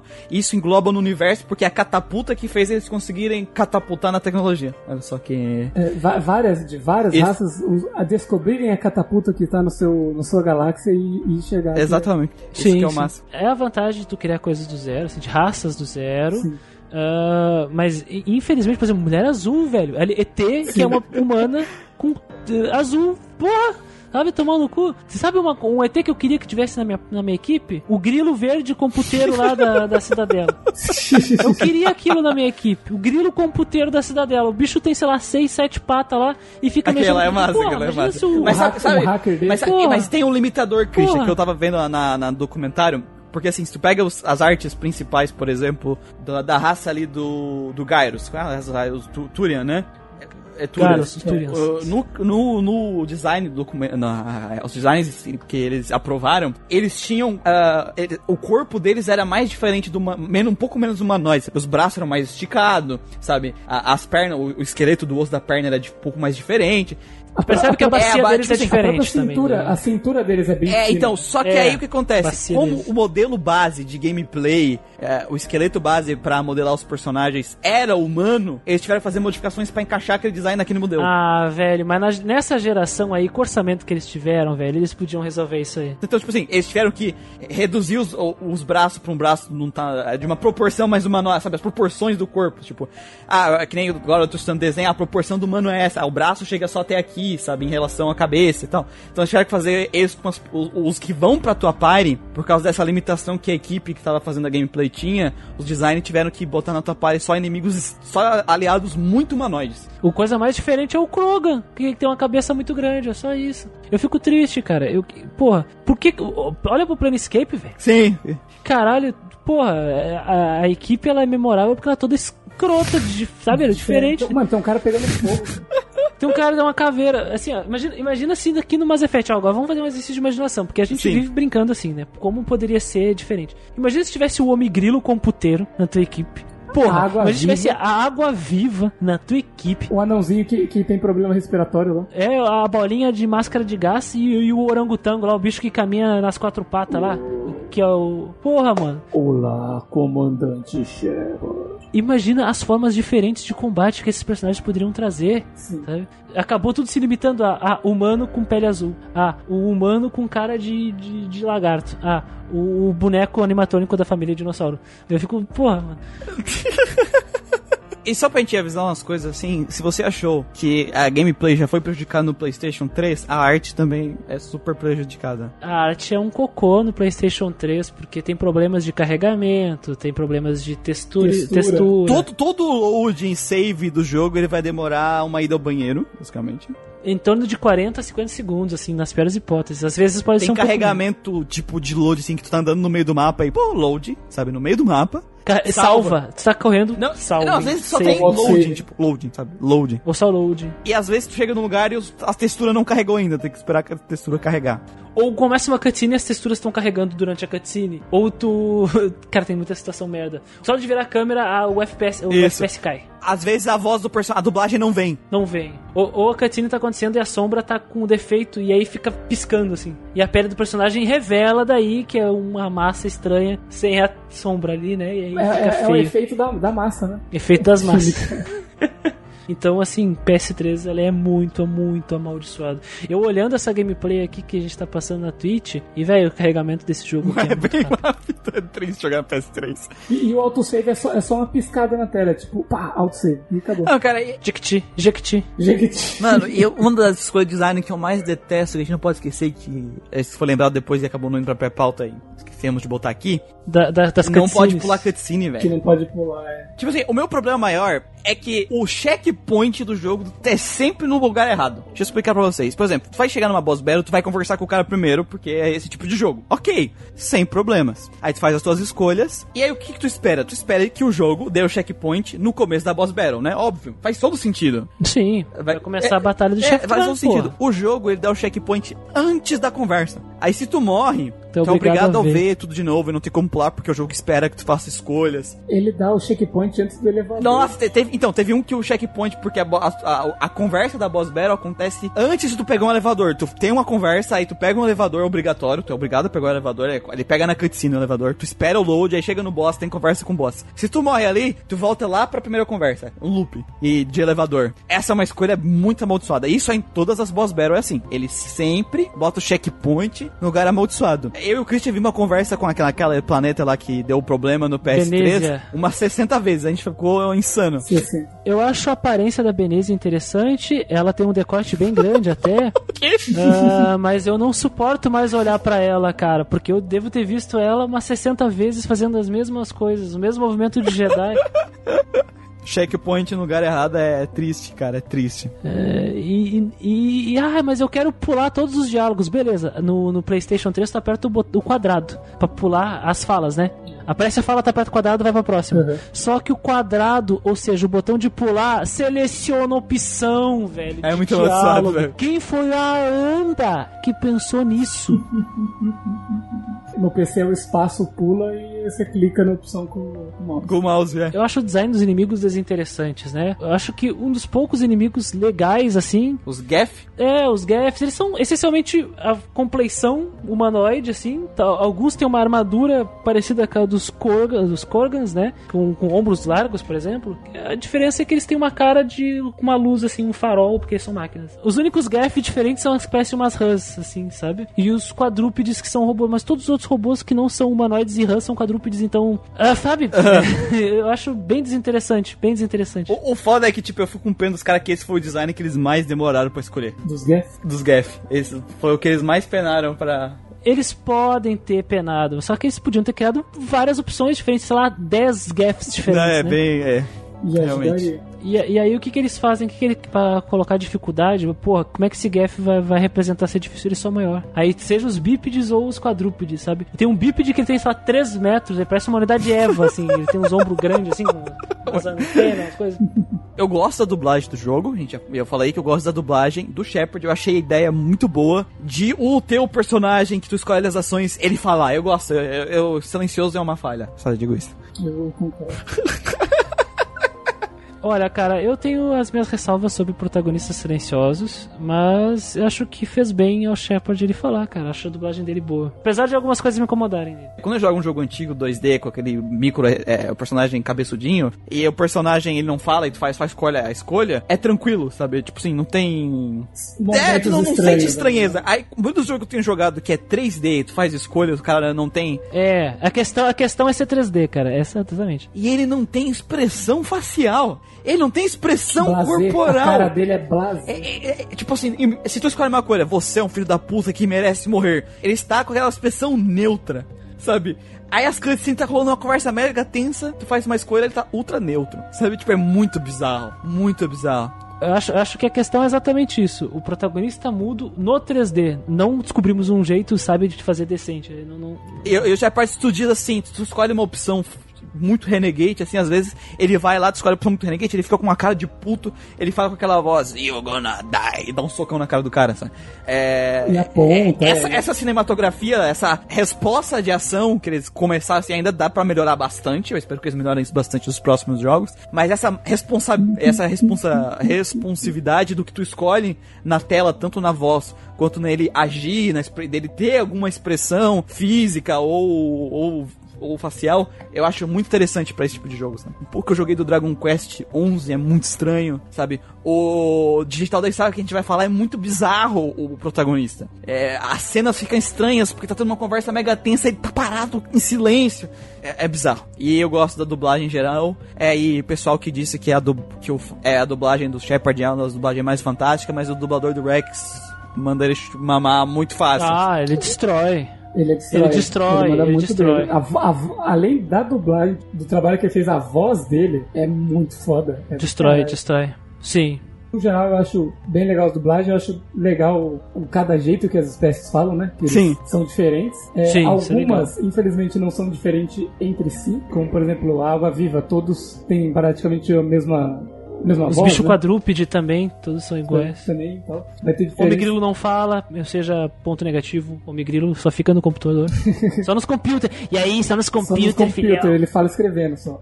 É. Mas, é, no geral, eu achei que, porra, várias, maioria, né? A maioria de todo mundo que gente interage, a voz tá, tá muito bem colocada. Em contrapartida, na parte sonora, eu acho que não existem músicas Música, no Mass não. Effect, sabe? Ou, tecnicamente pode até existir, mas de- é, em fato não. Na, na, na jogatina não tem, é isso que eu quero dizer, sabe? Não, não sentimos nada. Hoje, quando eu tava fazendo a pauta, eu normalmente faço a pauta ouvindo a trilha sonora. Eu fico no dia inteiro ouvindo a trilha sonora. E a trilha sonora do Mass Effect tem um negócio que, tipo, todas as músicas têm a mesma crescente, sabe? Ela começa com um silencinho. Aí tem o primeiro instrumento. Aí você vai aumentando o som. Aí tá 20 segundos. Aí entra um segundo instrumento. Pam, pam. Aí tá um tan, tan com pam, pam, tan, tan, pam, pam. Aí depois, quando tá tipo 30, 40 segundos, entra 65 instrumentos e a música vira outra coisa completamente diferente às vezes, sabe? É, E aí, sei lá, mano, demora demais pra música começar de verdade. E tem música que ela é só o pam pam. Pam. Ou vento. Tem música que até ela é legal, mas ela é legal da metade pra frente, porque até ali não tinha nada musical. A, a única música do jogo que eu lembro é a música que tocava no, no barzinho da, da cidadela que eu colava lá, que tem o cassino. Que se você for na pista de dança, tem a opção de você colocar o Shepard pra dançar. e é muito engraçada a dancinha do Shepard. Quando a gente vai avaliar o jogo, a gente temos que compreender a, o- A qual é a intenção. intenção do, desse re- diretor. Claramente, Mass Effect ele tem um papel, quando a gente pensamos na parte sonora, de ambiência e não de música pra gente curtir. O problema é que essa ambiência não existe, porque todos os lugares passam a mesma ambiência, basicamente. A diferença é que uns têm vento e outros não. E às vezes essas músicas que elas elas têm o papel de nos colocar no humor do, do ambiente, elas não funcionam porque elas demoram demais e quando vai, tá para chegar, não chega. Porque já mata os daquele inimigos ambiente. antes de, de começar Exatamente, a ou, música. ou tu matou os inimigos. Então, ah, não cumpre o papel. Tava jogando aqui, né, no apartamento, dividido apartamento, eu- falou assim, cara, Marido? esse meu marido, né, é, é que é da mão, ele é só meu amigo, mãe. Ah, então ele ficou olhando assim, tá, você tá enfrentando o chefe? Tô, mas tá em silêncio o jogo. Ah, não, tá um barulhinho ali no fundo. Barulho de É. tiro. Sendo que o último jogo que eu joguei aqui na sala, tava jogando no, no Wii U, era um Xenoblade Chronicles e, né, a direção musical é bem diferente, né? Então, só tem duas músicas que eu me recordo de Mass Effect, que é, que é da, do menu, que é tu, tu, que aparece o, Eu lembro dessa também. ela toca na reta final do jogo também. Eu acho que não sei se meu jogo bugou, mas ela tocou. A música do menu tocou no, no fim. E a segunda música é a de Game Over, que é tom tom tom tom tom tom tom tom tom tom tom tom. Esse eu já decorei, já tá na minha Ah, é cabeça, eu morri pra cacete. Foi a que eu mais ouvi. É que o triste é que, de novo, a gente vai voltar pro Cotor e pro Baldur's Gate. Mesmo tipo de divisão sonora, tipo de músicas de ambientação, e a do Baldur's Gate marcou o ponto de ganhar muleta, né? É, parte de, trilha- de E efeitos sonora, e tal. As músicas que tinham, elas passavam muito o ambiente. Por mais que elas não, não, não eram destacadas nem música de RPG, tu, quando tu escuta elas, tu, putz, essa música, sabe? A da mina, porque ela também tem o, tem o tom daquele ambiente. Esse é o som de uma mina. Esse é o som de uma mina, sabe? É- É, é, eu escuto, a- quando eu escutei a trilha sonora do Mass Effect hoje, eu não sentia nada pela trilha sonora. Sabe? Nada. E Associa, o, né? o Baldur's Gate tem uma música de menu do caralho também, né? Vamos pra A pensar. é- Então, a, a- a intro do Mass Effect, tu só vai ouvir ela se tu ficar tipo um minuto e meio na tela de, de- no menu. no menu. A Baldur's Gate já começa. Tum, tum, tum, tum. E Tum, já- tum, eu tum, lembro da, tum. da música. É. Quase, a, quase a música do Conan, tá ligado? é. E a, e a do. Do da. tan, tan, Sabe? Ela entra também, ela já, já começa entrando. E a do Mass Effect é Tentana, tipo. exatamente. Pim, pim, pim, pim. Começa um. A do Cotor eu não vou falar nada porque é John Williams. né? Por favor, me É, respeita. sim, sim. Respeitar. Teve uma um momento no Mass Effect que eu ouvi e pensei, caralho, isso é uma música. Quando tem a cena lá da, da cidadela que tá acontecendo uma guerra, e aí eles, tipo, entram no reator da Estrela da Morte, entre muitas aspas aqui, eles atiram lá naquele núcleo importante, né, que é uma lula. E aí tem, toca uma música, tipo, de orquestra, mas daí é tipo, nossa, isso é Star Wars, né? É tipo Star Wars, wannabe Star Wars. Quero ser. Quero ser. E é isso. E, e aí é só isso. Eu só preciso fazer uma, um adendo. Qual o problema desse diretor de tentar reproduzir nesse jogo câmera de mão tremendo? Qual o problema desse cara, velho? Tava tipo os personagens conversando e a câmera parece que o cara tava, o cineasta tava com a câmera na mão tremendo, correndo junto. Pelo amor de Deus, para, isso é terrível. Isso, isso no cinema já é mal visto e tu faz isso em videogame. Tu, tu conseguiu fazer um modelo bonito pra tu pegar uma câmera de mão e sair correndo por aí, sendo que não tem ninguém filmando. Tu pode dirigir de uma forma que o cinema não consegue fazer. Aí tu vai lá e tu faz de, de jeito pobre da, da outra linguagem. Por que? Qual é o problema? Ele queria, sabe? E, e tem uns enquadramentos muito feios. Tem um diálogo. Ele queria passar assim. Ter- é, tudo, tudo bem, dependendo da situação, a- uma câmera no chão caída, o, o tremer, tudo bem, mas o tremer é o ponto de que o personagem ele se movimenta e a câmera olha pra direita e pra esquerda, assim. Sim. Não, Eles faz podiam estar com sentido. uma GoPro, né? A, a- Daí não a- treme. a transição, por exemplo, da visão, às vezes vai pra primeira pessoa, às vezes sai da primeira pessoa, ela é tão artificial. A gente acabou de sair do Xenoblade Chronicles, o último que a gente jogou, e lá a direção ela é tão refinada, cara. E aqui não, cara, aqui é terrível, aqui é tão truncado. Eu fico chocado, tem uma cena terrível do conselho lá, quando o, o Shepard, Shepard ele vira o, o Spectre, que aparece a câmera fica no- focando no ombro, o foco da câmera tá no ombro do Anderson. Aí eu pensei, beleza, alguém vai dar um tiro nas costas desse velho. Porque tá focando atrás. E aí não, era só o Anderson falando: Ah, não, isso aí, vamos nessa, Shepard. Assim, eles vão pra nada. Eu fiquei, caralho, por que então tu, tu focou lá atrás, filho da puta? Qual é teu problema? Sabe, assim, ó, eu fiquei decepcionadíssimo com esse diretor, assim. Fiquei, o par... Partiu meu coração. partiu meu coração. A parte, a parte de a parte de enquadramento no Mass Effect 2, vocês vão ver que tá muito melhor, porque agora ele pega ângulos, assim, shots que pegam a bunda da Miranda e o Shepard do lado, assim, sabe? É, é a direção de câmera do, do Final Fantasy X, né? Sempre vai focar nos peitos da, da Lulu. Da Lulu, É. Toda, toda a cena tem o peito da a cena Lulu. no peito dela e vira.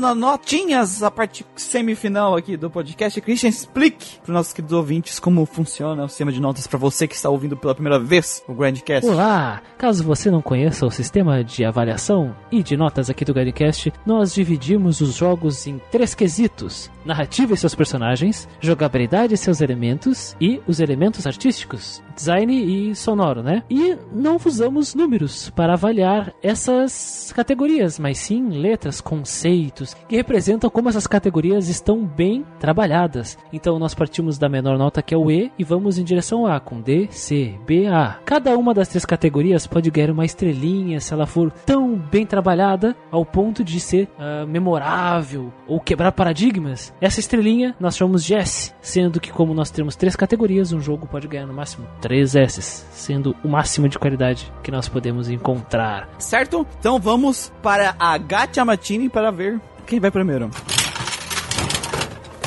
Gustavo! Começando então por enredo dos seus personagens. O enredo do jogo em si aqui, ele também eu achei tipo, simples, assim, direto no, no, no que você tem que fazer, sabe? O objetivo, sem grandes tentativas de surpresas, de plot twists, assim, coisas.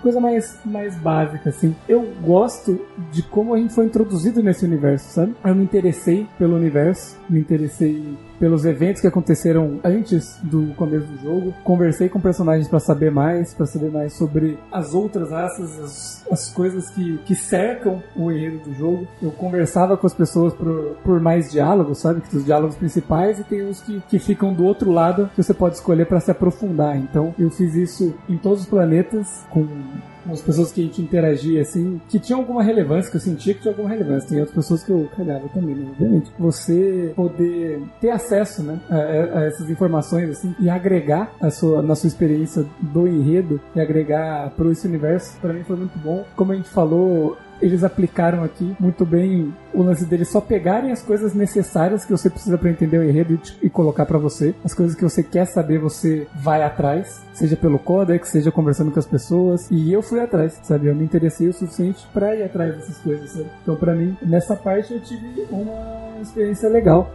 sabe? A gente conversou bastante sobre os outros jogos também, que anteriores, né? Como o Kotor, por exemplo, não, não chega, né? Tipo, comparando com as coisas que eles poderiam ter feito, que eles fizeram em Kotor, é, acaba ficando aquém, sabe? Eu, pelo menos, em nenhum momento da história eu tava tipo, ah, meu Deus, não sei o que. Não, eu fiquei entretido em saber o que tava acontecendo, em saber os motivos do porquê que o, cara tá fazendo isso, qual que era o objetivo dele, qual que era o objetivo depois da IA, sabe?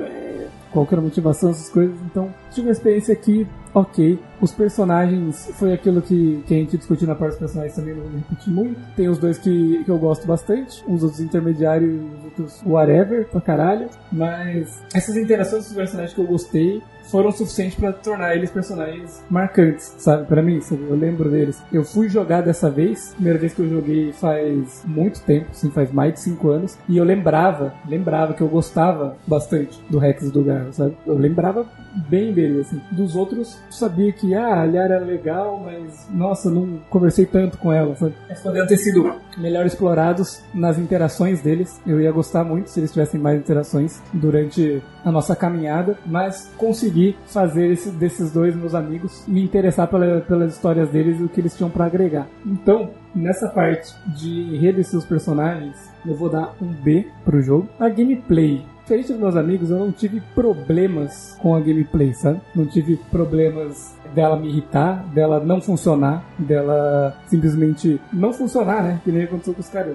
Os caras não conseguirem jogar, terem pontos que estão amaldiçoados, eu não tive problema. Pra mim foi uma experiência ok, sabe? Então não tenho muito o que, o que criticar nesse sentido, sabe? Pra mim o combate é simples, ele não tem nada demais. A única coisa, tipo, do combate legal é a diferente classe que você pode usar, e que daí você consegue agregar mais coisas a um jogo de tiro, sabe? Então isso é ok, mas muito básico. Exploração, ela é bem linear e, digamos, tediosa, né? Chata, não tem nada de mais exploração. E a parte que mais interessante da gameplay é realmente o, a build, é você fazer a parte de progressão do seu personagem. Então, isso tá bem feito, isso impede que o jogo seja zoado. Para essa parte de gameplay, eu vou deixar ele com uma nota C. E na arte, como eu falei, eu gosto, sabe? Ela não tem nada de, de tão único, inovador assim, mas tem coisas que se identifica com o Mass Effect pra mim. É, eu achei o jogo muito bonito quando eu joguei, sabe? Essa parte que a gente falou das texturas, de, dele ser,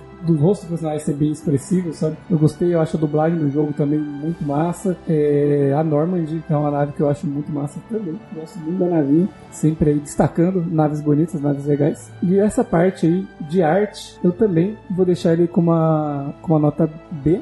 E a nota final que eu vou dar pro Mass Effect 1 é B também. Começamos a noite com um Bzinho, B de bom, B de bola. B de Vamos bola. para o próximo. B de Base Effect. próximo na Gatinatini é o Sr. Christian. Mass Effect é uma experiência. É definitivamente uma experiência. Definitivamente é um jogo.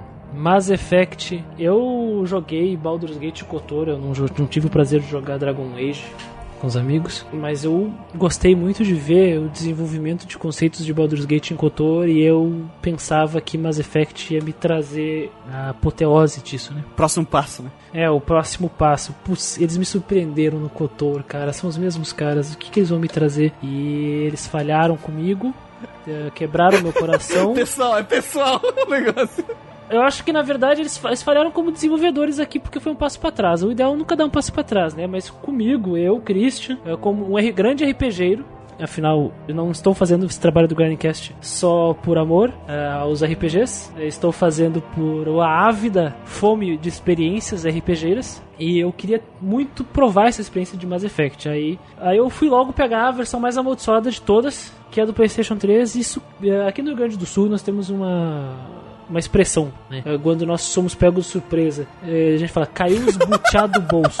Butiá é uma frutinha, né? Que é bem comum por aqui. Então, caiu meus butiá do bolso, eu fiquei chocado. Óbvio que não foi tão demorado quanto jogar um Trails que tive, sei lá, 45 horas, 50 horas. Eu tive acho que 17 horas aqui jogando Mass Effect e elas foram as 17 horas mais longas jogando RPG da minha vida. Eu nunca senti tão lento o avançar em um jogo foi mais lento que Suicoden e Suicoden foi terrível quando eu estava jogando não avançava. Não é porque eu não estava conseguindo fazer a, a história seguir adiante mas é porque era doloroso jogar esse jogo. É, não porque eu não queria. Eu estava interessado em saber no que ia dar, porque eu confiava nesses caras. E eu confiei até o fim. E a gameplay não ajudou, porque ela é defeituosa dessa versão. Então, acho que posso dizer de longe que ah, foi a pior experiência que eu tive jogando um RPG no Grindcast nesses três anos quase de podcast. Ah, nessa versão portada do PlayStation 3. de PlayStation 3 do PlayStation 3.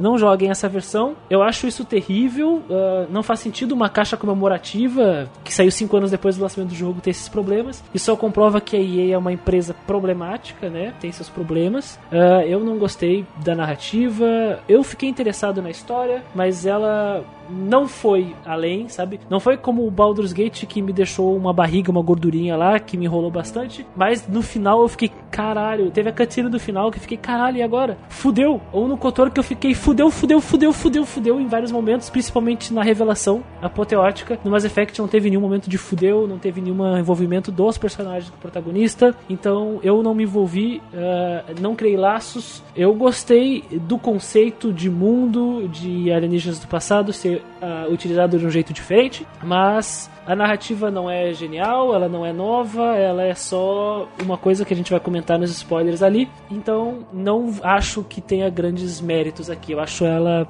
bem básica. E o fato de personagens serem fraquíssimos, porque só dois de todos os personagens desse jogo são realmente interessantes, sendo que o Rex é muito mais do que todos os outros, eu acabo dando uma nota D para enredo dos seus personagens. A D, para quem não sabe, significa que a gente entende que esse elemento teve boas intenções, mas conseguimos ver as coisas boas dele, mas no fim Caralho, é ruim. D? E Mass Effect, e Mass Effect para mim eh, tem uma narrativa D, assim, não consigo, não consigo ver nada de grande, sabe? Não consigo ver tendo, sendo um arroz com feijão. Se, se os personagens fossem minimamente interessantes e relacionáveis, seria um C, sabe? Mas nem isso, então é um D. Agora, na, na jogabilidade, eu gosto muito da construção, dos personagens, que nem os meninos falaram, mas eu acho a gameplay a- aberrante, eu acho a exploração pior ainda, sabe? Um bom da- do grinding e evolução não vai suprimir a aberração que é a exploração desse jogo e o que como a gameplay desse jogo é pobre também. Sabe, um, um tiro na cara dos inimigos é o suficiente para passar adiante em todos os, os- os avanços que eu tô tentando fazer. Quando o jogo não bugava ou quando eu não era injustamente punido por essa versão terrível do PlayStation 3. Tirando essa parte de punição da versão mal portada, a gameplay é muito pobre mesmo. Se resolve muito fácil. Os inimigos eles têm ah, uma forma de agir. Eu basto basta mirar onde eu sei onde eles vão aparecer, porque eles vão e voltam naquele momento ali, naquele mesmo espaço. E eu só dou tiro na cara deles quando eles aparecerem. Um tiro suficiente para eles morrerem, porque eu coloquei o bônus numa arma. Ah, Christian, por que tu colocou bônus na escopeta? Beleza, mas tá no jogo, eu posso usar, né? Então, pra mim, a, a jogabilidade desse jogo é um D também. Nos elementos gráficos, eu gosto muito das texturas, mas um jogo não é feito de texturas, que nem eu expliquei no início. Acho.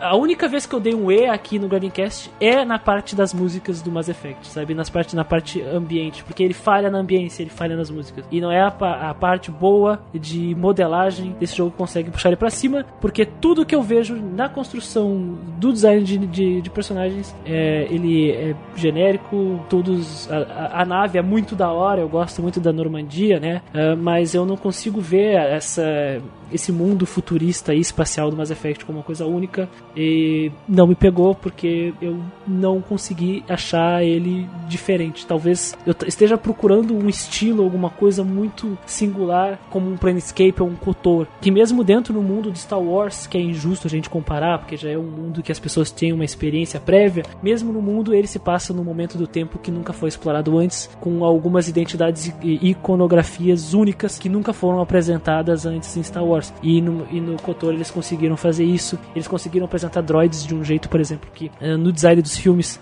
da trilogia antiga e da que estava sendo lançada na época não foram apresentados, sabe? Então, por isso que o KOTOR é superior. O KOTOR veio antes.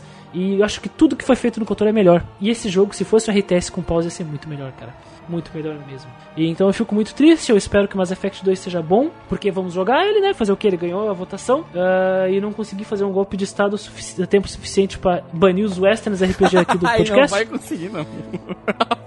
Eu até aceitei que não vou ter como fugir dos westerns, mas por favor, votem em westerns de RTS com pause ou, ou westerns antigos que lembrem JRPG, porque jogar esses jogos assim tá difícil.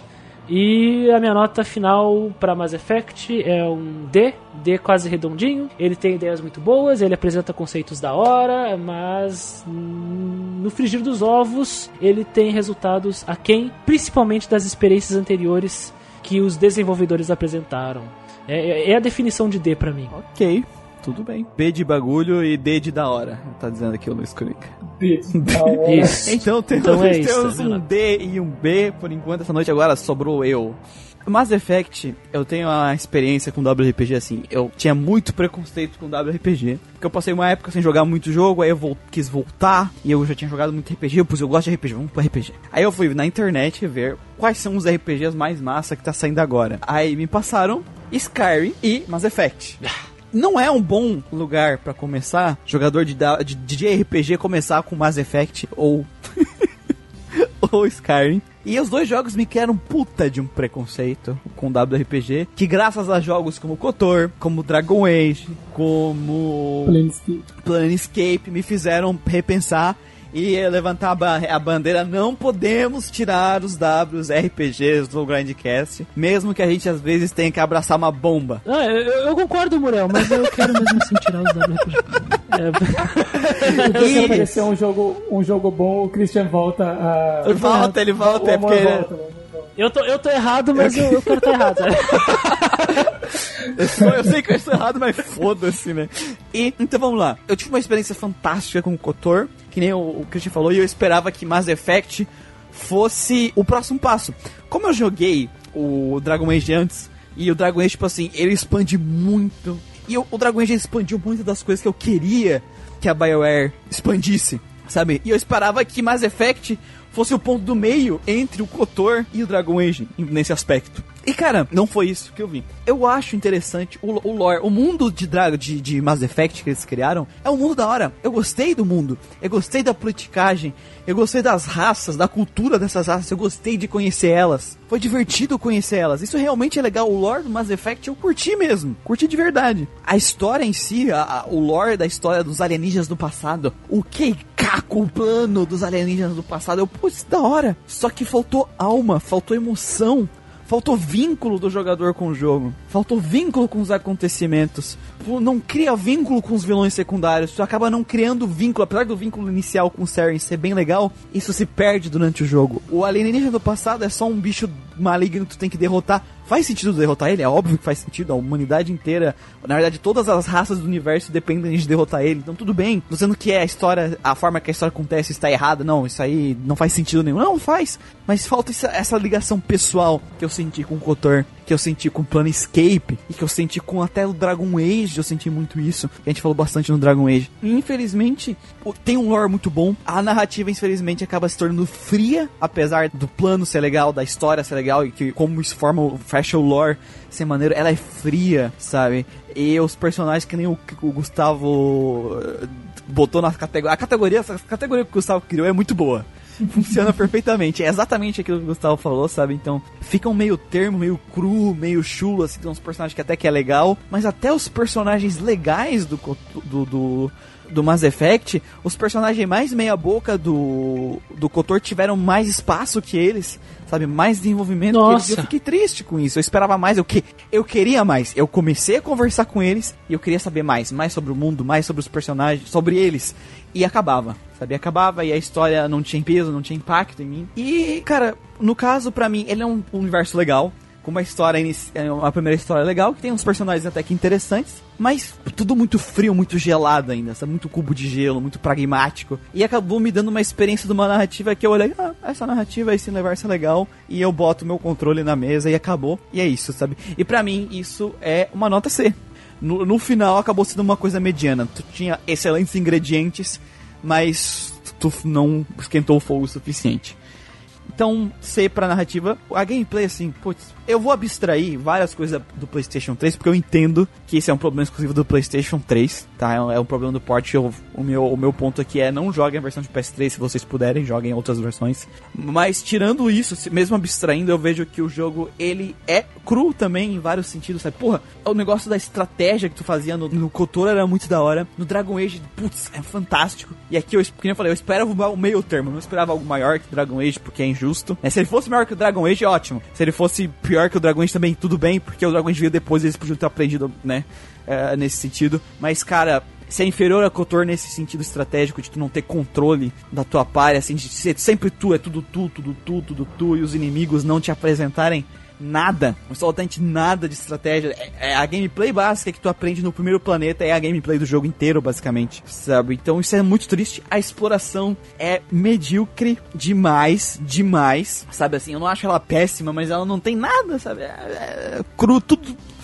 E a coisa legal do jogo é fazer a build, é montar a build, é montar as skills e é recompensador. A dificuldade dinâmica do jogo ajuda a, a ser algo divertido, sabe? É, montar aquela build é legal. E isso me impede de dar uma nota muito, muito baixa, mas também não ajuda a dar uma nota boa pro jogo. Então, pra mim, no final, a gameplay acaba caindo na mesma mediocridade que a história, sabe? Tu tem elementos ali, tu tem a fórmula, tá?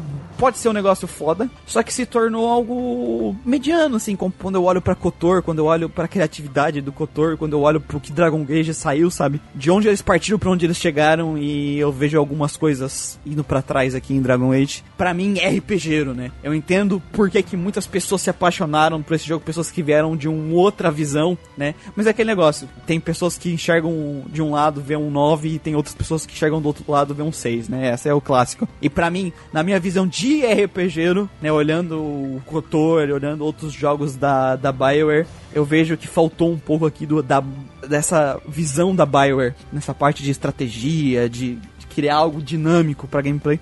Então, pra mim, a gameplay acaba caindo na mediocridade, eu vou dar um C também. A parte artística, eu tenho dois pontos. Não adianta, mas Effect ele teve, foi revolucionário em vários pontos artísticos pra época dele, por causa da mudança de geração. Ele foi o jogo que mais usou os polígonos bem, mais usou o potencial dessa geração naquele momento da geração. Microexpressão, os próprios modelos serem extremamente bem detalhados. Ele é muito bom nisso. É, eu gosto do, que nem o Gustavo falou, o design ser um negócio que eu olho, pá, isso aqui é Mass Effect. Foi, foi bem, bem melhor feito que o próprio Dragon Age, nesse sentido. O universo que eles criaram é, tá bem caracterizado dentro do design, então é legal, funciona. É, eu acho bom, sim. As músicas, putz, faltou muito, cara. A música foi um negócio que pra mim nesse jogo cagou muito na parte artística, foi a música. Eu poderia dar uma nota muito boa pra, pra parte artística se tivesse uma composição sonora muito foda, mas jogar esse jogo com ou sem música não faz diferença alguma pra tua experiência. Então, pra mim, a parte artística eu vou deixar ela com B.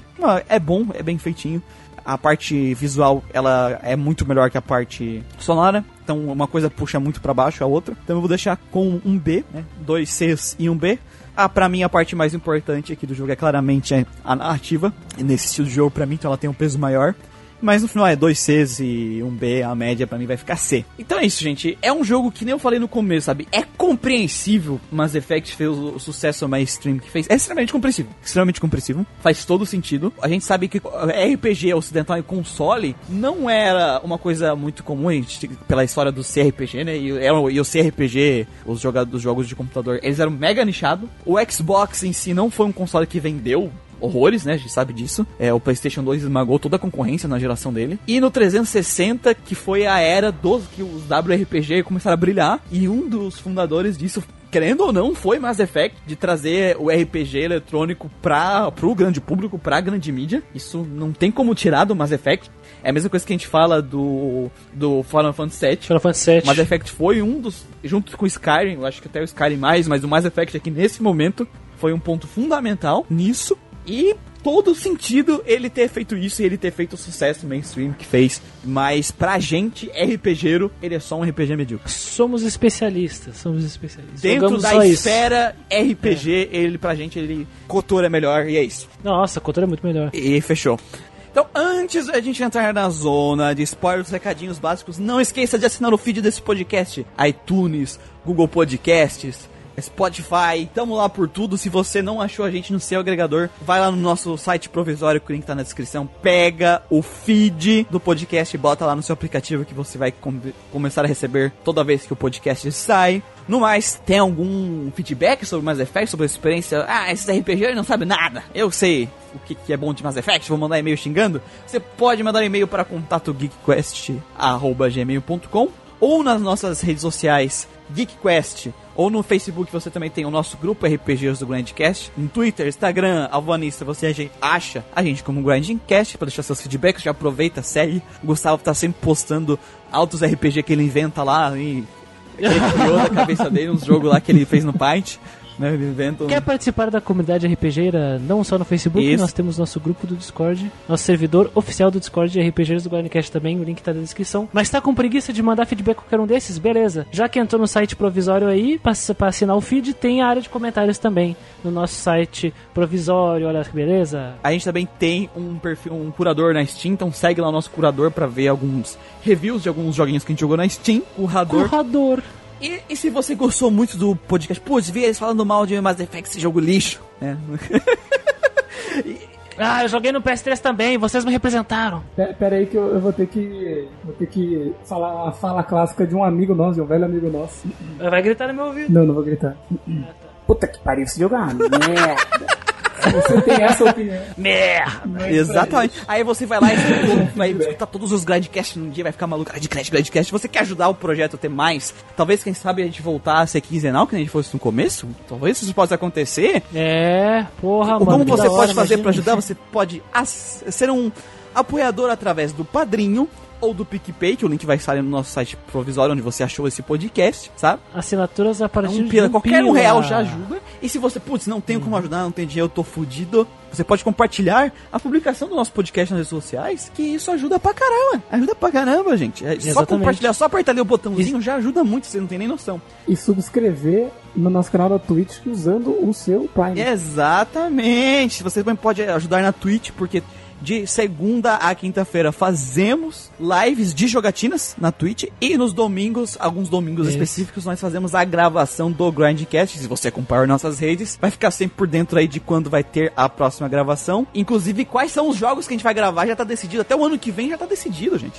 Se tu apoia o Gardencast no Padrim ou no PicPay, tu ganha alguns mimos, né? Por exemplo, a partir de 5 reais, se tu apoia o projeto a partir de 5 reais, concorre todo mês a uma chave de RPG na Steam. E quando tem votação aberta, pode escolher os RPGs do ano seguinte. P- Pega, por exemplo, aí um, um mimo bem da hora aí, que, aliás, saiu do, do mês passado e eu ouvi hoje e achei do caralho. O podcast exclusivo de apoiadores a partir de 30 reais. Todo mês tem um podcast exclusivo com um tema que vocês escolhem, exatamente. E, e- e o último foi muito legal, o Qual é a Música RPG.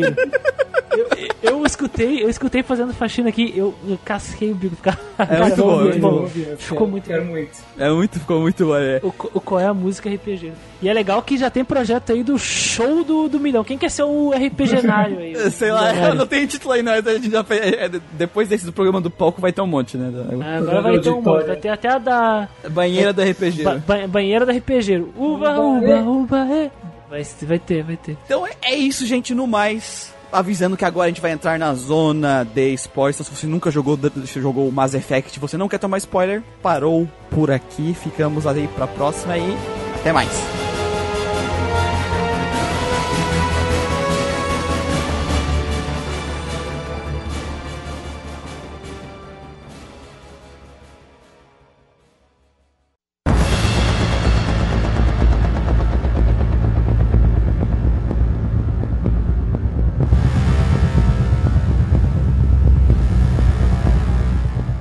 Moral da história, existia uma raça de alienígenas do passado, muito do passado, Os Reapers. que até eles vivem de um até numa dimensão paralela, sabe? Tipo uma dimensão se não me engano, é Dark Dimension, um negócio assim que eles falam, né? E aí, essa civilização meio robótica, meio assim, mecânica, ela desenvolveu toda a tecnologia que a gente encontrou. Aquela tecnologia que a gente encontrou é deles, deles criaram. E eles criam e deixam essa tecnologia pra alguma civilização pegar, se desenvolver até um certo nível. Aí eles voltam, absorvem os caras, né? Tipo assim, destrói, matam todos eles, absorvem Eles somem consomem, com- consomem consomem. eles e aí deixa faz eles desaparecerem, aniquila eles e deixa a tecnologia pra outras raças que ainda não se desenvolveram acharem. E aí fica nesse ciclo infinito de é, de consumir, de consumir, aí vem uma nova raça, aí depois ela se desenvolve, eles vão lá e consomem e vai e volta e é esse Deixa, ciclo. tu- deixa tudo preparado pra eles Isso. se desenvolverem. É, a cidadela foi eles que fizeram. O Torrent e o Axel corrigiram aqui, não é outra dimensão, é Dark Space, que é o é, É. bem é, fora da galáxia. É que nem Star Wars, qualquer, fora da, qualquer coisa fora da galáxia É, é. tipo, é um lugar ok, que não foi tá explorado por eles ainda. Né? Então, tem perigo deles serem todos. Mas eles falam que eles têm que quebrar um buraco pra entrar. o buraco do Si do jogador da versão de PS3. Eles falam que tem que, tipo, uma rompitura que aí eles conseguem vir da- mas, o- pessoal não sabe como, como passar pra lá, né? É, que esse exatamente, Deve ser então um sei. relay que eles devem usar que não tem É. daqui da, pra lá. É que não ficou explicado exatamente o que é o Dark. Não tem uma explicação o que é o Dark Space. Não explica no primeiro, pelo menos. Assim, certinho. Porque até eles falam, ah, a gente não, não tem que entender eles. Não é importante hoje entender, a gente tem que parar eles. Eles falam isso, né? Eu, eu achei muito merda essa fala. é, tipo, quem, por que, eles fazem isso? E, e- e importa Sim. saber? Não precisa saber. Vão lá e matem eles, sabe? Foi isso, é. Porra, mano. Sabe? É, é tipo, é, nós não temos a explicação aqui e esperem a gente pensar pro próximo jogo. E aí vocês vão saber. Achei muito zoado. Quando, sério, eu perguntei porque eu Sim. queria saber, eu fiquei realmente curioso, eu quero saber. E aí ele falou: realmente é importante saber? Sabe? Não. É sim, cara. Se, se tu tá me oferecendo a opção de eu perguntar, me conta, né? Importante saber. Eu acho que sim, me conta, não sei. é tipo isso. Só que a gente tá falando de uma raça sem, ci- ciente, sabe? Uma raça que tem inteligência. E a gente não entende o porquê que eles fazem isso. Esse é um ciclo que está se repetindo há muito tempo. O Siren, ele é meramente um fantoche deles, que tá sendo controlado e ele não percebe que ele tá sendo controlado, sabe? Ele acredita que não, eu vou ser um sobrevivente, eu vou me unir a eles, né? E aí tu simplesmente tem que parar eles, só que tipo, tu não tem também um contato muito grande com essa raça durante o, o jogo, assim, tu fala com eles um pouquinho e é isso também, sabe? Sim. É, é porque assim, eles não foram. No final do jogo, você não neutraliza eles, você não, não, não derrota eles, né? Você apenas impede, É, tu impede eles virem. fazerem isso aqui. Então o, o inimigo não foi exterminado. Você vai lidar com ele Sim. novamente. Sabe? Você vai ter que se preparar para É, é, isso, não, isso não é um problema, isso Sim, não é um exatamente. problema. Tu não eliminar ele. então, meio que simplesmente realmente deixaram pra acompanhar nos próximos capítulos. É que o foda é que aí, aí diminui o negócio do, ah, do vilão, sabe? Tipo, aquela ligação que eu falei que falta, sabe? Tipo, porque tu tem, tu tinha uma ligação com o Seren, o Seren é só um fantoche. E, e aí, essa ligação com o Seren meio que se rompe porque tu fica com pena dele. Sabe? É meio estranho. E aí, é, É estranho. estranho, é é que tu não tem também ligação com a raça alienígena. Tipo, é uma raça alienígena que tu tem que parar. Parece com o Lavos, sabe o Lavos? O Lavos, tu não parece que ele é tipo um ser maligno, ele simplesmente é o que ele é. Ah, exatamente, cara, eu, eu, eu fico puto com esse diálogo da ruína lá, porque tu encontra uma inteligência artificial antiga pra caralho, que sabe coisa pra caralho, e aí tu tem finalmente a oportunidade, tanto que a menina lá, azul, ela fala, isso aqui é o achado de uma vida inteira de pesquisa, tu não faz ideia o quanto que ele precisa, e, e aí eu, eu perguntei, né, e aí eu, o que que a inteligência artificial que deveria fazer isso, esse trabalho, ela fala pra mim, ah, a- as motivações deles são ins- inscrutáveis para criaturas como, como criaturas orgânicas. Jamais iremos entendê-los. Ah, não, cara, isso pra mim parece uma preguiça pra caralho. Ah, mas eles ah, fizeram isso pensando em sequências. Cara, faz um bom trabalho no primeiro capítulo pra tu fazer um bom trabalho no segundo. Não faz tudo cagado pela metade. É que assim, eu acho que eles não precisavam explicar Uhum. aqui. É tipo assim, a inteligência artificial pode. Não, não precisa ser didático, mas por favor, faz Dá um teu bom motivo, trabalho. né? É, a, a- a inteligência podia ser assim, ó. Olha, a gente não tem certeza do porquê eles fazem isso, mas acreditamos que tem relação com uma coisa X. Aí fica um mistério. Sabe, tipo assim, fica um mistério. Tá, ok, tem esse mistério, mas eu tenho que resolver isso aqui, eu não tenho tempo pra resolver esse mistério agora. É muito mais interessante, sabe, do que simplesmente dizer, não importa, jogador arrombado. Podia deixar pra explicar a verdade no outro. Talvez seja três opções, sabe? Pode ser instiga. Tu me, tu me dá a opção, tu, tu me dá a situação, tu me dá a opção. Eu tava com a pesquisadora e o cara fala: jamais iremos entender. Talvez as, as motivações sejam inescrutáveis o suficiente que uma criatura orgânica jamais irá compreender. É realmente importante saber de onde eles vêm, a gente só sabe que eles É, o, fazem o isso. problema né, disso ainda por cima é que é o seguinte: esse dizer que não importa também pode me dar a impressão que, tipo, a gente não vai nem explicar isso no 2, tá? Porque não importa. Se não Importa. importa, não tem por que explicar na narrativa. Os caras mais interessados, velho, falaram que não importa. No cu. O importante era instigar o jogador pro próximo jogo. E essa fala, ela acabou me- não me instigando, por exemplo, como aconteceu até no Baldur's Gate, que tive uma experiência bem meia-boca com o jogo, mas o finalzinho me instigou, sabe?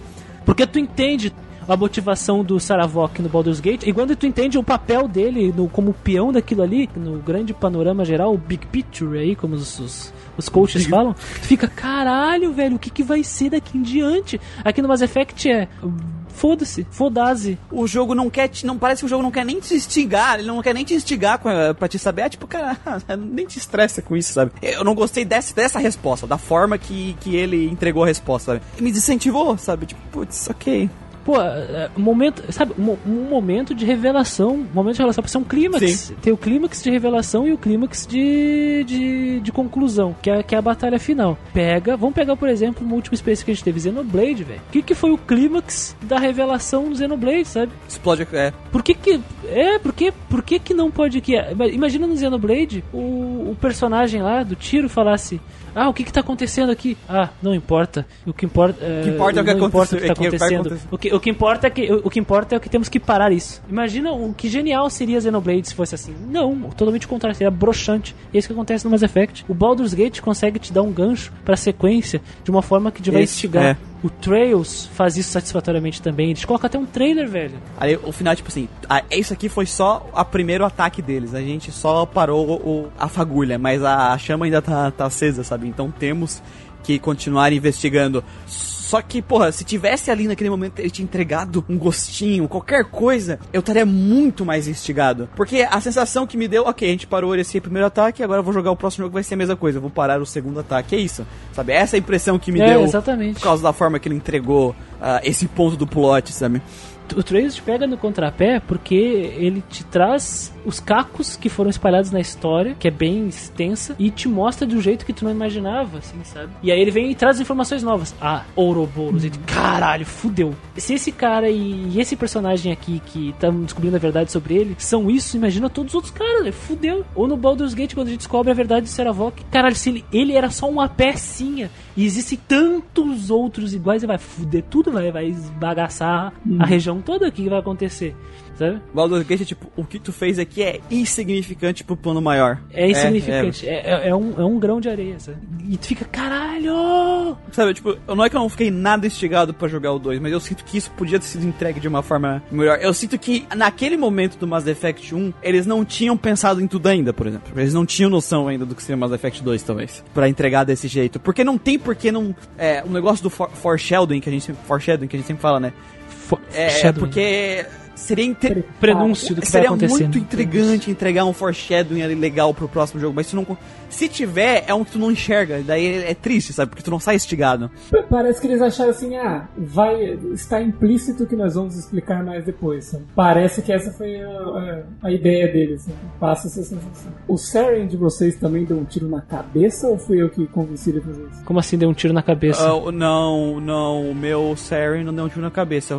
O Rex deu um tiro na cabeça dele. O Saren eu tava na lábia com ele aqui, só mandando minhas falas minhas fala Paragon lá, pá, pá, porque eu tava no máximo de Paragon. Convencendo o Saren até o final, tipo, não, você tá merda, você tá do teu lado, não sei o que, vem pro meu lado dele, é tarde demais pra mim. Ele num lapso de, de, de consciência fala, é tarde demais pra mim. Pau! E dá um tiro na cabeça.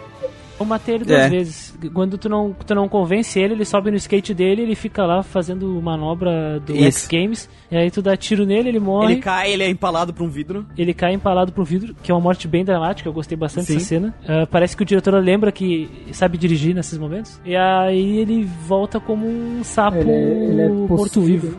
É robô. Eu ainda mantenho o meu Rex com, com o Fix tava morto mesmo. O Rex vai lá e dar um tiro na cabeça do, do bicho empalado. É, o, o, o meu Garros, o meu Garros fez isso. Acho que foi o meu Rex que que fez isso também, que ele mandou conferir. Pô, daí deu dois tiros na cabeça dele. Mas assim, foi. Quando aconteceu isso a primeira vez, né? que vi, Quando aconteceu isso, eu falei, pá, eu dei um tiro na cabeça, cara. Eu falei, caralho, tipo, eu pensando agora, será que eu fiz uma solução tipo Planescape, que você consegue zerar o jogo só na conversa? Mas não, não. Ah, cara, eu pensei nisso também quando eu vi as opções. Eu, caralho, eu pensei nisso. Eu nem perguntei pra vocês, eu- porque eu questionando no podcast. Eu, eu fiquei, caralho, será que eu posso terminar o jogo sem lutar? E aí eu vi a opção, eu não podia acessar ficar. Eu vou, eu lutei com ele Mas e no fim, pulei. não, realmente não tem jeito, né? Tem que A lutar. primeira boss fight foi, foi o que eu fiz no caso, porque eu meio que consegui falar com o Saren de verdade ali, dentro daquela coisa. Que nem, que nem aconteceu com a mãe da, da Liara, né? Tu tirou ela do. Bem da luz. Mãe da Lu. Mãe da Luca. Eu quero comentar uma Ah, coisa. só, só, só antes de tu comentar, Cristian, vocês, o que vocês fizeram com o conselho? Joguei a minha de Paragon, a minha gameplay inteira, mas esse, esse aí, amigo. Eu mandei o cara focar no, no bicho. Eu mandei o cara focar no bicho. Foda-se. Foda-se a porra do conselho. Foi isso que eu falei. Porque, sincero, o cara fala, ah, a gente tem que salvar o conselho. Mano, o conselho são só três pessoas que podem ser substituídas. O importante é a gente garantir que esse bicho vai explodir todas as naves pro bicho, pelo amor de Deus.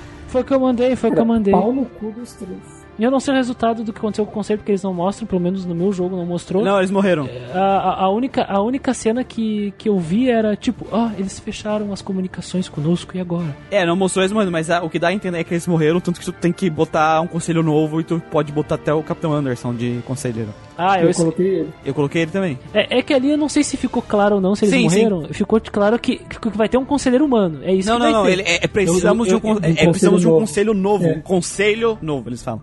Então, pra mim, deu sub, foi subentendido que Se eles. Ah, eles morreram. Eu escolhi o Anderson botei- é também. óbvio que eu botei o Anderson. Porque o Dino, ele, ele- ele é mais político, só que ele é um cara que eu não, não curto o estilo dele de, de fazer política. Ele é o centrão, mano. Ele é o centrão ali. Ele vai pro, pra onde. É, não, eu botei o Anderson porque ele merece, ele merece. Ele deu uns. Ah, e só uma pergunta: quando vocês tinham que fugir, que tipo, é, que os caras não acreditam nos Reaper, não acreditam em ti, tu tem que fazer alguma coisa pra. Pedir pro Anderson escolher. Eu- E ele escolheu o badaca de soco na Eu boca mandei do ele cara dar no soco na boca do cara do Eu escritório, falei que é a melhor opção. soco na boca do cara também. Porque, eu, porque eu, eu, eu, eu prezei pela segurança dele. O outro caminho era muito mais complicado.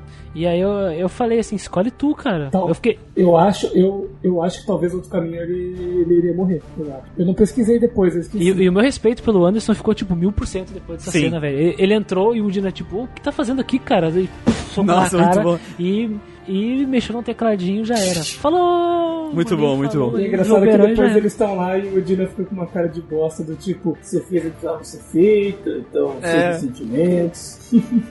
O Anderson esfrega na cara dele. Se tivesse presa, a Normandia tivesse presa aqui, todos nós teríamos mortos. E aí o cara fica, é, você fez o que deveria ser feito.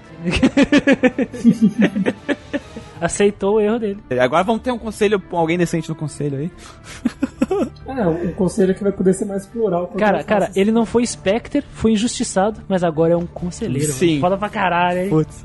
Sim.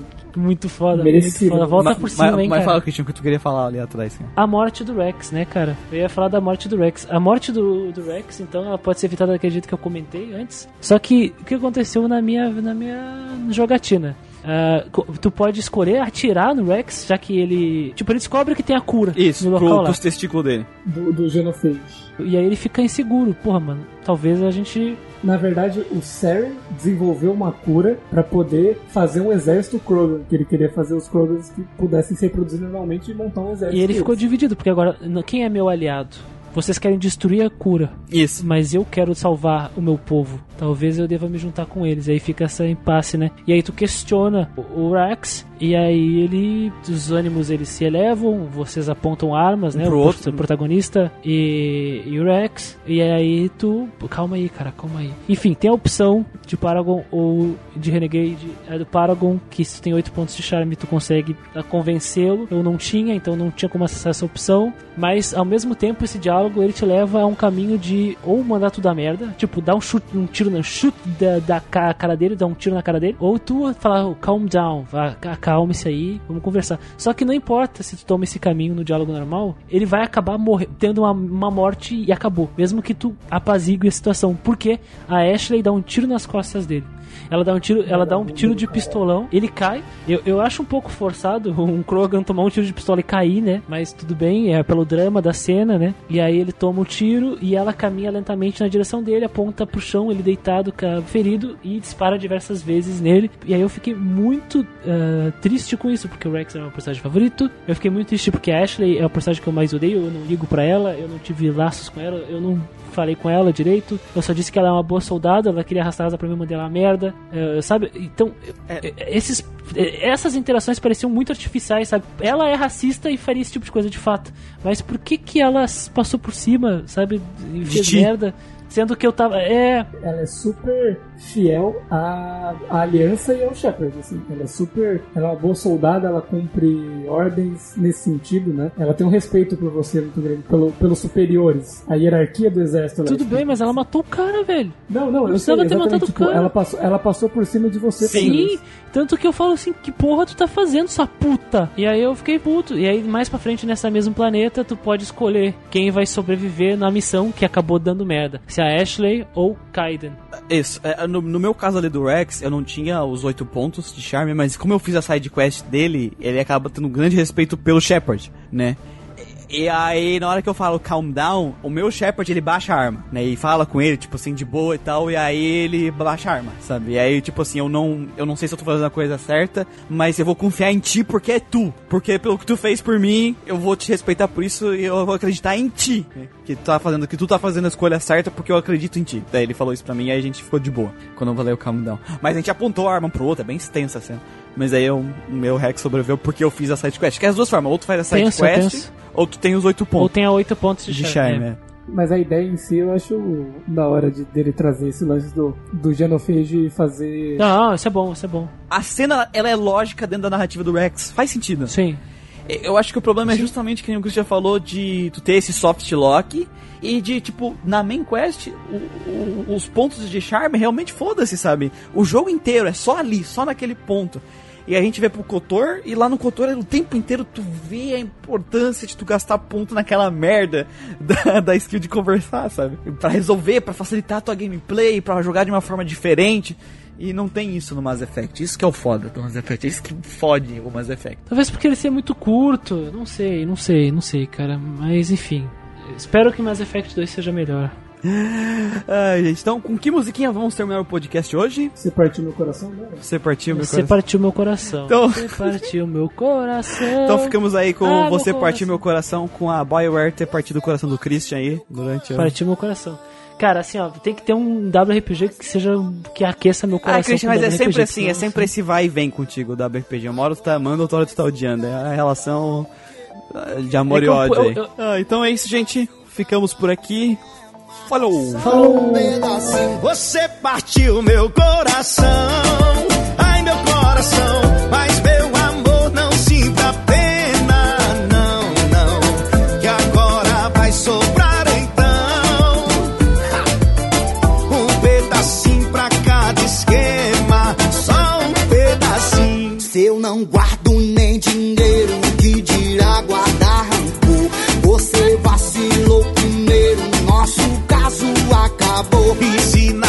fossa eu fui caseiro, quando passei eu sou terror. Tô na vida de solteiro, preparado pro caô. Você Segura! partiu meu coração,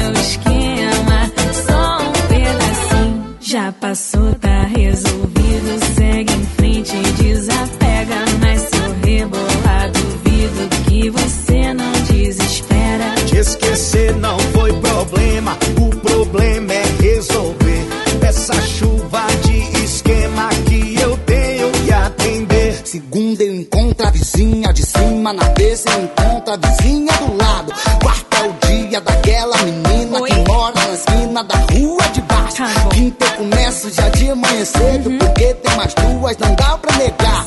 Fim de semana Você partiu meu coração. Ai, meu coração. Mas meu amor não tem problema, não, não. Mas você pode ser então. O quê? O quê? Um pedacinho do meu esquema. Só um pedacinho. Você partiu meu coração. Eu? Ai, meu coração. Mas meu